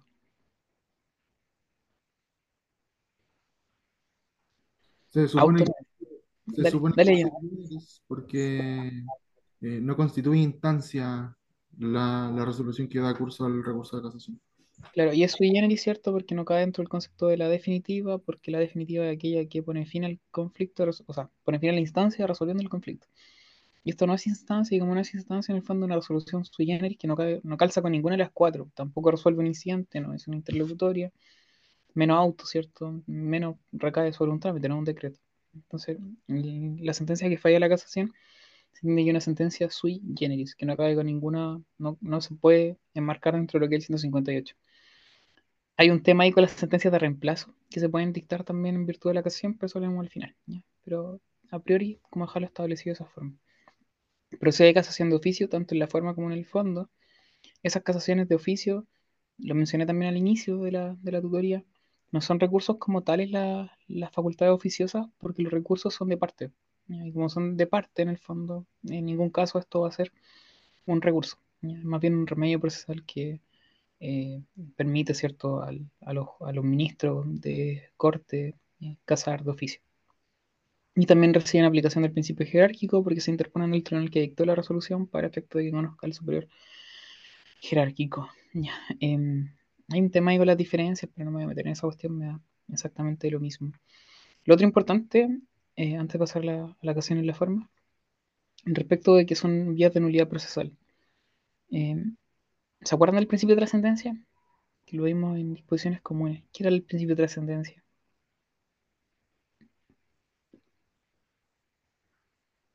¿Alguien se acuerda que el principio, el principio de trascendencia? Que se estudia en el marco de lo que es el incidente de, de nulidad procesal. ¿No? Ya, el, principio, el, principio de trascendencia implica que eh, la sanción de, la nulidad es eh, susceptible siempre y cuando esta sea la única forma de, subsanar el vicio. ¿ya? Que no hay otra forma posible de corregir el vicio que se alega. Eso implica el principio de trascendencia. Y el principio de trascendencia es propio de las nulidades. ¿Vale? Por eso en el principio de, o sea, perdón, por eso en el incidente de nulidad procesal, eh, uno recurre al principio de trascendencia eh, como uno de sus fundamentos. Y también en la casación, tanto en la forma como en el fondo, el principio de trascendencia también cobra esa, esa, cobra relevancia. En la casación en la forma, la ver más adelante, el principio de trascendencia se manifiesta en lo que es la preparación del recurso. La preparación del recurso de casación en la forma, ¿cierto? Implica que, eh, que en el fondo el, el, vicio se haber alegado anteriormente eh, en virtud de todos los medios, ¿cierto? Que dispone la ley, de todos los medios y los recursos. Es decir, el recurso de casación en la forma, como debe prepararse, ¿cierto? Se debe preparar básicamente porque se debe cumplir con el principio de trascendencia. Es decir, la casación en la forma va a ser como la última vía que tenemos para alegar el vicio, porque antes ya lo hicimos y no fue posible. ¿ya? Y en el caso de la casación en el fondo, el principio de trascendencia se traduce en el requisito propio de la casación en el fondo, que es un error de derecho que influye sustancialmente en lo dispositivo del fallo. Que influye sustancialmente en lo dispositivo del fallo. Es decir, si el error de derecho no influye sustancialmente en lo dispositivo del fallo, porque en realidad la decisión ha sido la misma, más allá de que haya un error, no se cumple, ¿cierto? No se satisface el presupuesto de, de, del principio de trascendencia, la casación se va a rechazar igual, aunque haya una infracción de ley. ¿Se entiende? Espero que sí. ¿ya? Eh, la voy viendo más adelante en todo caso, pero para que lo dejen anotado. ¿vale? Respecto de la casación en la forma, es un acto jurídico procesal de la parte agraviada destinado a obtener eh, del Tribunal Superior Jerárquico la nulidad o invalidación de una sentencia por haber sido pronunciada por el Tribunal Inferior con omisión de la formalidad expresamente establecida en la ley o cuando emana de un procedimiento viciado de nulidad. Extraordinario, contra ciertas resoluciones por determinadas causales, se deduce del tribunal que dictó la resolución para ante el superior jerárquico, es de derecho estricto, no constituye instancia, es un medio de impedrar la nulidad procesal, aplicándose los principios que informan aquella, principios de la sentencia, relacionarlo ahí con, con el tema de, de, la preparación del recurso. Su objetivo es obtener la invalidación de una sentencia en los casos que señala la ley. eh, que más puede ser interpuesto conjuntamente con el recurso de apelación, ¿vale? Y no admite por regla general su renuncia anticipada.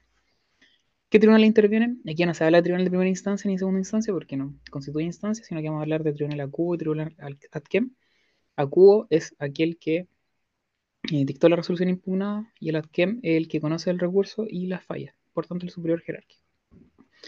¿Quién es titular del recurso? Debe ser parte en el proceso en que se dictó la resolución, debe ser parte agraviada, debe haber sufrido un perjuicio con el vicio en que se funda el recurso, reparable solamente a través de la invalidación del fallo, principio de ascendencia, eh, debe haber reclamado el vicio que lo afecta ejerciendo oportunamente y en todo su grado los recursos que establece la ley, la misma. ¿Qué más? respecto de contra qué resoluciones procede. Sentencia definitiva, sentencias interlocutorias que pongan término al juicio, hagan imposible su continuación, no se olviden de esa clasificación de la interlocutoria. Eh, excepcionalmente, también en contra de interlocutores que no pongan término al juicio ni hagan imposible su continuación, siempre y cuando hubiesen dictado en segunda instancia, sin previo emplazamiento de la parte agraviada o sin señalar día para la vista de la causa. Y también, en ciertos casos, eh, en casos de sentencias que se dicten en julio juicio o reclamaciones regidos por leyes especiales. Y hay indeterminadas causales, por ejemplo. Eh, respecto de las causales, que están en el 768 del Código de Procedimiento Civil, ustedes se las aprenden, ¿ya? Eh, no voy a decirlas acá porque no le veo sentido. ya no, esto no es como para tirar huevas de memoria, sino se hace fome. Eh, ustedes se lo aprenden de memoria. Yo voy a hacer cierta, cierta acotación Y como cuestión relevante acá, eh, porfa, apréndanse la clasificación de las causales. Están aquellas que afectan al tribunal, del 1 al 3. Están aquellas que afectan la forma de la sentencia impugnada. Eh, y, y, eso, nos falta una. Y la otra, que no, bueno, no está la 9, ¿ya? que se perdió ahí, pero la no es cierto de aquella que afecta el, procedimiento. Están las que afectan al tribunal, la forma de la sentencia impugnada y por último, aquellas que eh, no cumplen cierto con las formalidades del procedimiento. Y esa es la nueva, que es la omisión de trámites esenciales. ¿Vale? Eh, que es relevante.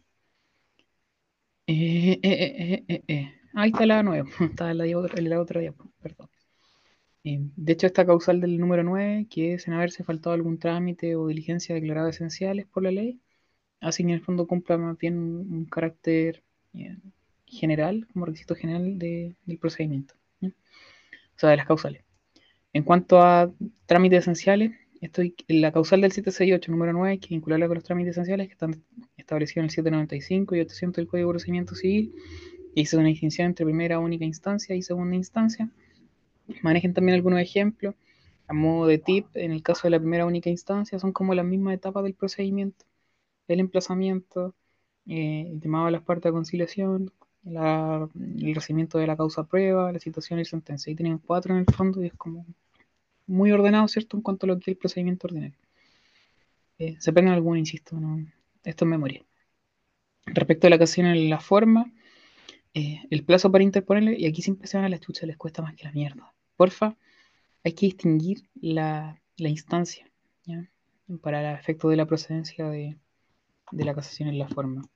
Hay que distinguir, eh, hay que distinguir, hay que distinguir eh, la instancia, ¿vale? Cuando es contra una sentencia de primera instancia, ya sea interlocutorio definitiva, ¿vale? El plazo se asimila a lo que es la apelación, ¿vale? Porque como proceden conjuntamente la casación en la forma con la apelación, tienen que ser en los mismos plazos, ¿ya? Eh, y como son en los mismos plazos, tenemos que distinguir, Si lo que se casa en la forma es una sentencia definitiva, van a ser 10 días. Si lo que se casa en la forma es una interlocutoria, van a ser 5 días. Y si quieren interponer casación en la forma con apelación, van a ser esos mismos plazos, ¿cierto? Conjuntamente. Eh, y por otra parte, cuando lo que se casa en la forma no es una sentencia de primera instancia, eh, el plazo van a ser 15 días, porque van a ser segunda instancia, ¿cierto? Y ahí la casación en la forma le copia el plazo a la casación en el fondo. ¿Y por qué le copia el plazo a la casación en el fondo? Porque pueden proceder ambos recursos en el mismo escrito. De hecho, la casación forma, para estos efectos, eh, se fijan en el fondo como que se pega a cualquiera de las dos weas, a la apelación o a la casación en el fondo. Y de hecho, pregunta de grado es, Si se interpone una casación en la forma con una apelación, ¿cuál se conoce primero? La respuesta ahí es la casación en la forma. ¿Y por qué la casación en la forma? Porque la casación en la forma atiende, un vicio, ¿cierto?, en la forma del procedimiento de las resoluciones. Por tanto, lo que se tiene que fallar primero es la casación en la forma, porque una vez que eso se deseche, ¿cierto? Se rechace, recién ahí podemos entrar a conocer de la apelación que va a versar, ¿cierto?, sobre el fondo del asunto. Lo mismo pasa cuando se interpone una casación en la forma con una casación en el fondo. Lo importante va a ser ver eh, primero la casación en la forma, es decir, los vicios del procedimiento de la sentencia, para después meternos en el fondo del asunto, que es la casación en el fondo, una vez que se rechace la casación en la forma. Si la casación en la forma se acoge en el fondo, va a haber que retrotraer todo para efectos de que se corrijan los vicios.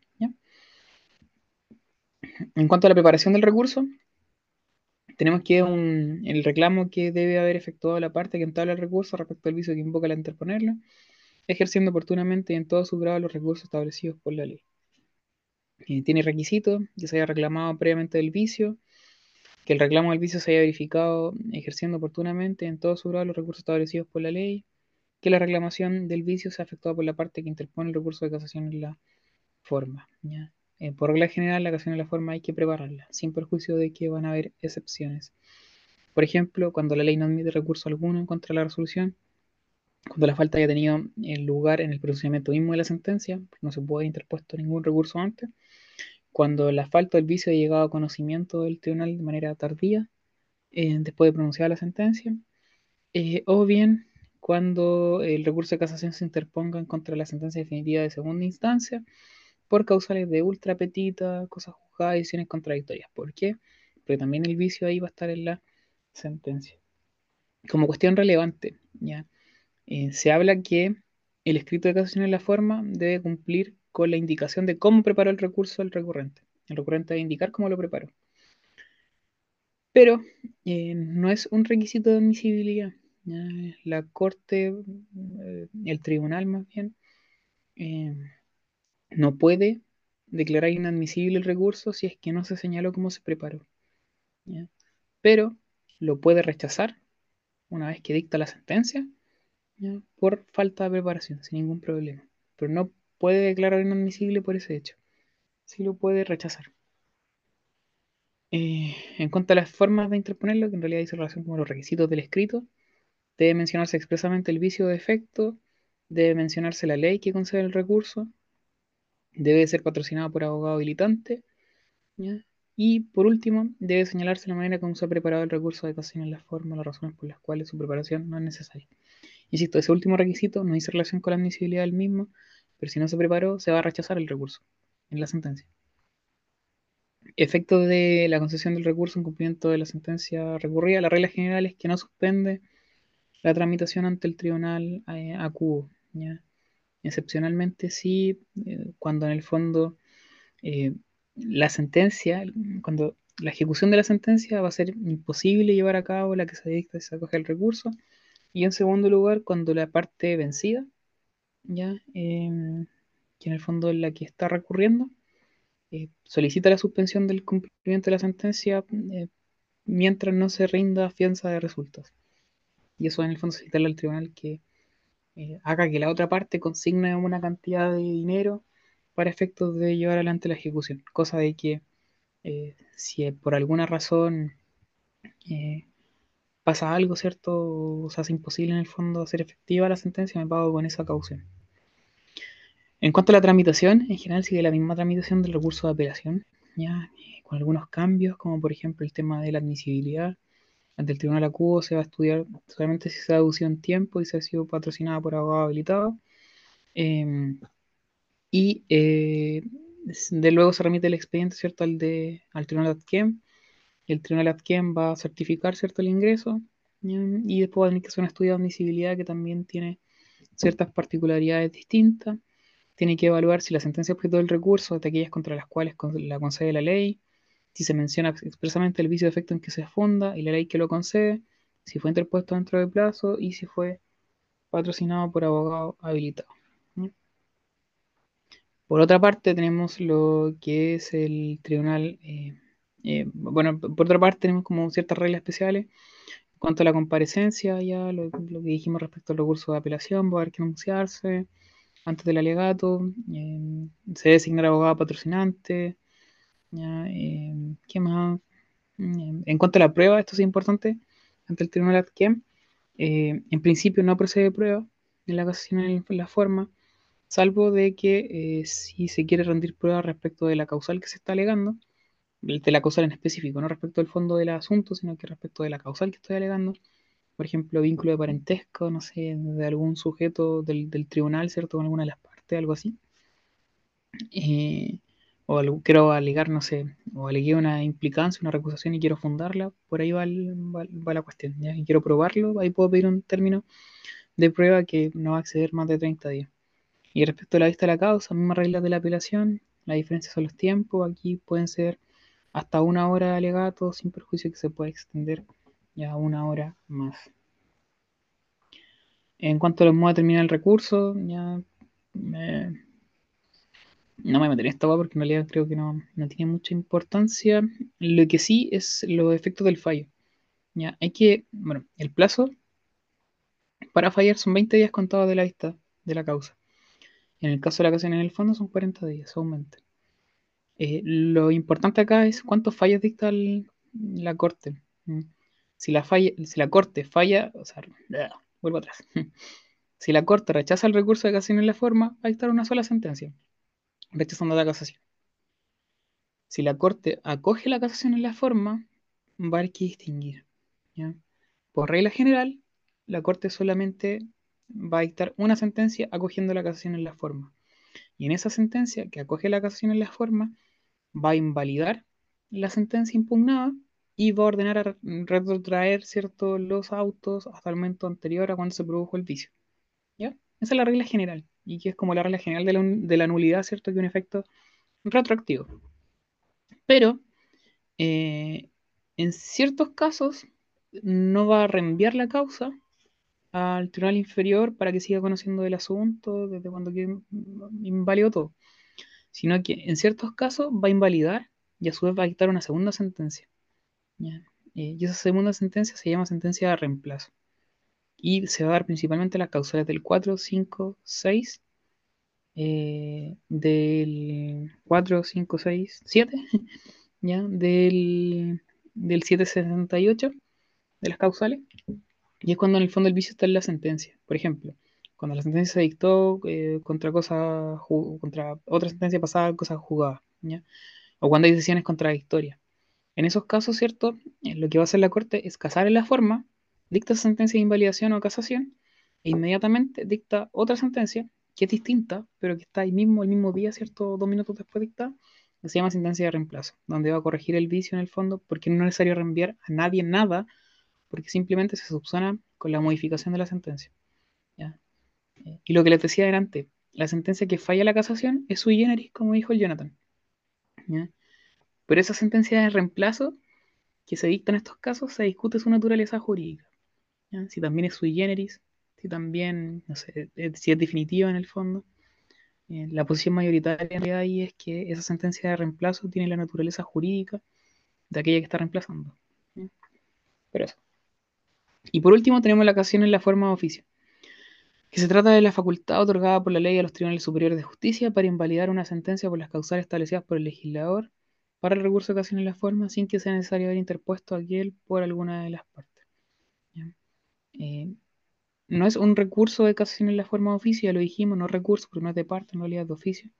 Y la gracia acá del recurso de ocasión en la forma de oficio es que la corte o el tribunal conociendo de cualquier wea, ¿ya? De un incidente, de una apelación, de una consulta, de una casación en la forma, de una casación en el fondo, en cualquier causal, si la Corte detecta una causal de casación en la forma de oficio, puede en el fondo eh, citar a las partes, eh, alegar, ¿ya? Las puede llamar a alegar, deja la causa en, auto, en relación, y las puede llamar a alegar sobre dicha causal que en el fondo detectó, para luego en el fondo casar en la forma de oficio si es que si las llaman pertinente.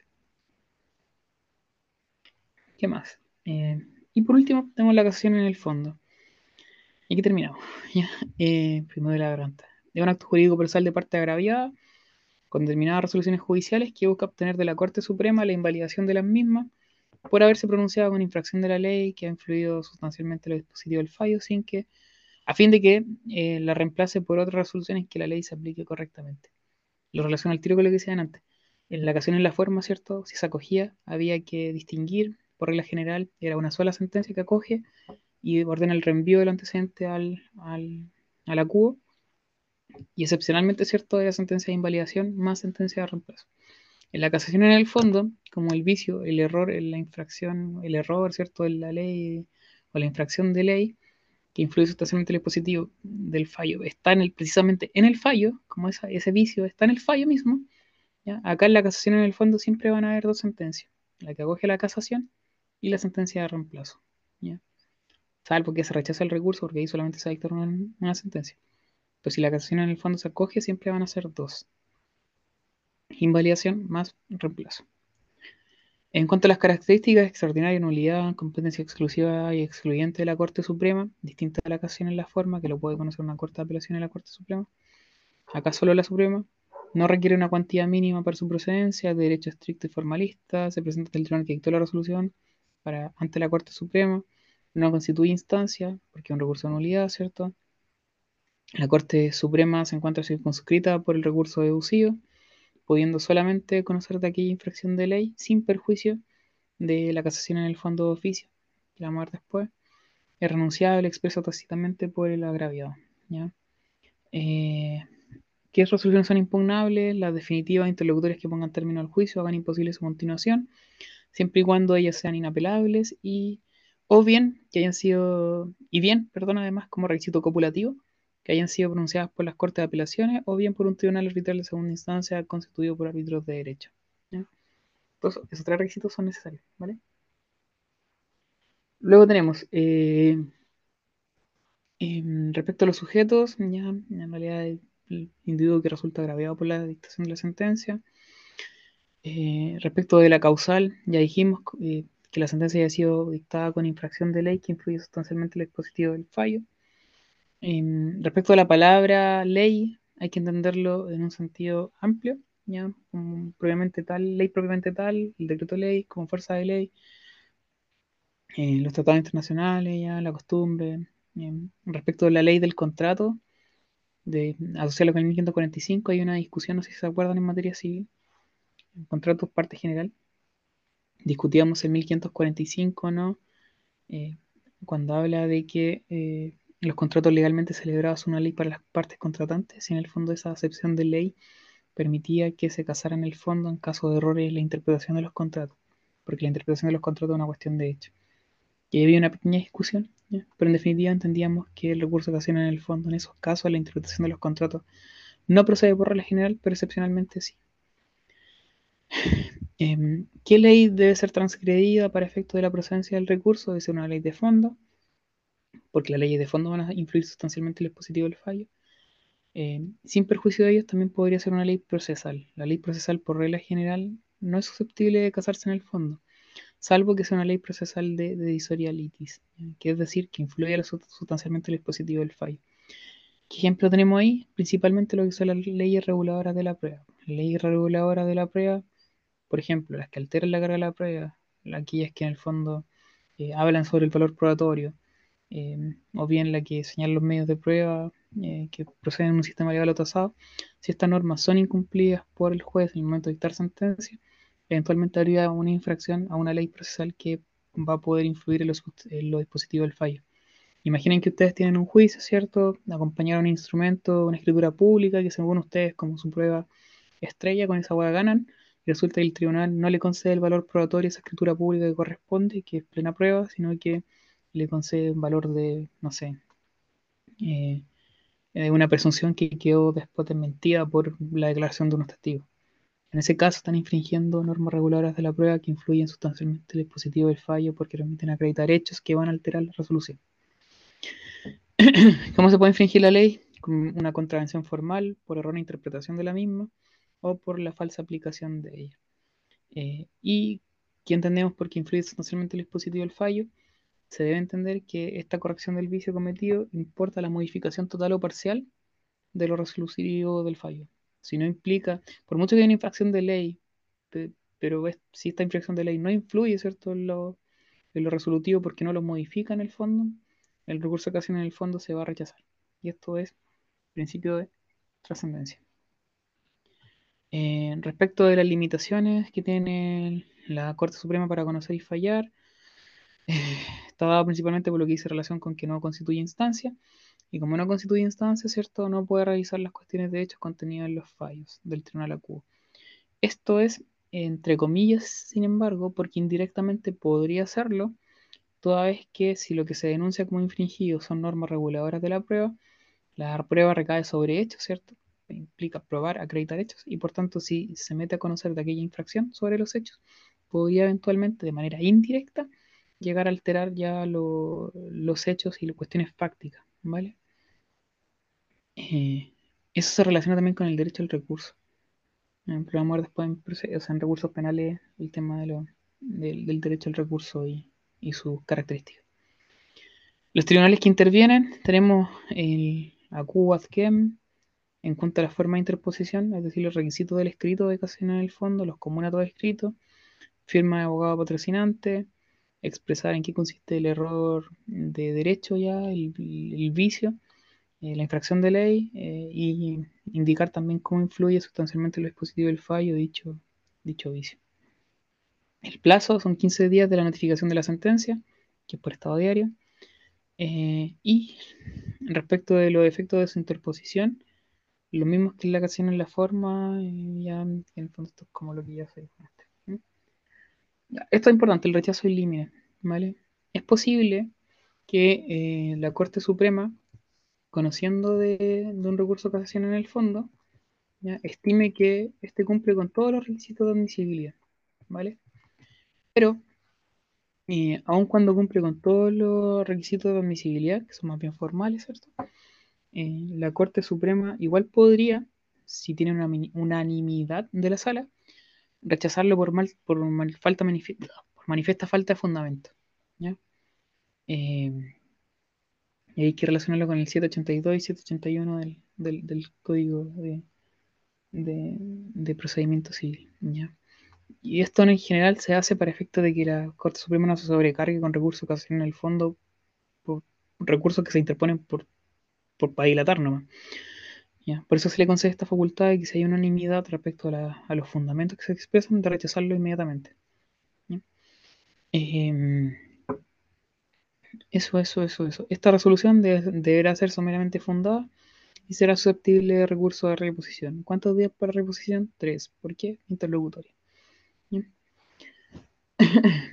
Respecto de eh, la tramitación, sigue las mismas reglas que apelación y casi en la forma, no cambia mucho. Eh, aquí la gracia, eso sí, es que ante el tribunal ADQUEM se puede solicitar dentro del plazo de cinco días del certificado de ingreso que el recurso sea conocido por el Pleno.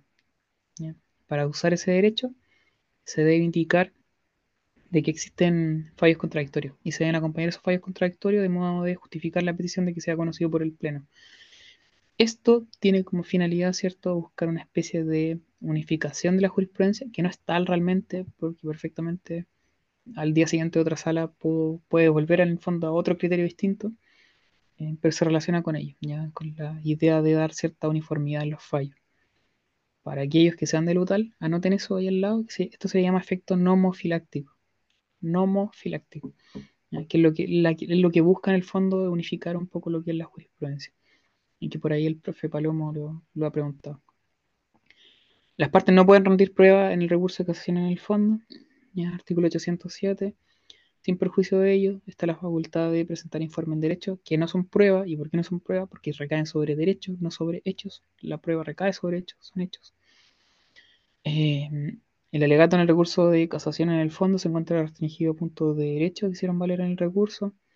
Eh, los alegatos pueden durar dos horas, con extensión de horas más, con prórroga si es que así se autoriza. No sé quién ha llegado tanto, la verdad. Como cuando el diputado Naranjo se puso a hablar en el Congreso más que la mierda para que llegara George Jackson. Puta. Eso ya fue mucho. Imagínense un buen hablando derecho. Cuatro horas. Demasiado. Eh, y el plazo para fallar el recurso es de 40 días siguiente a aquel en que ya terminado la vista. mientras decía eso, del guan que habla, no sé, cuatro horas de derecha, bueno, yo llevo dos horas hablando esta misma wea, así que en realidad también soy parte del mismo problema. Y la forma de determinar el recurso de casación en el fondo, tenemos la forma normal, ¿cierto? El fallo del recurso, bien mediante formas anormales. Ahí mm, recalcar que la facultad del rechazo elimine del recurso por, por manifiesta falta de fundamento es importante. Eh, y además, lo último que hay aquí es la casación en el fondo de oficio, ¿ya? Que no sale acá, ¿ya? Pero en cuanto a la casación en el fondo de oficio, también échale un vistazo, ¿vale? Eh, sean aquellos casos en los cuales la Corte Suprema está conociendo un recurso, solamente un recurso de casación en el fondo, está limitado a, ese supuesto, em, y lo va a rechazar por porque no cumple con los requisitos de admisibilidad. Em, y en esos casos, en el fondo, la Corte Suprema podría igual casar en el fondo si es que evidencia en el fondo de que hay algún, algún vicio. Que en el fondo implica una corrección de oficio, toda vez que estamos hablando de una cuestión más bien de, orden público, ¿cierto? La no infracción de la ley. Eh, es un poco más limitado o más bien restringido en comparación a lo que es la casación en la forma. La casación en la forma se puede casar en la forma de oficio conociendo de apelación, consulta, de cualquier cosa.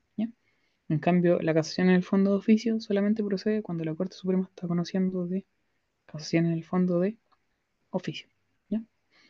Eh, e insisto, lo va a rechazar por eh, cuestiones de admisibilidad, pero aún así detectan que en el fondo efectivamente hay una infracción de ley y más allá que no se haya cumplido con las formas del recurso, el cual le voy a rechazar, eh, lo voy a declarar inadmisible, aún así eh, casa en el fondo porque es una cuestión relevante para el máximo tribunal. ¿Ya? Eso, eso, fin. ¿ya?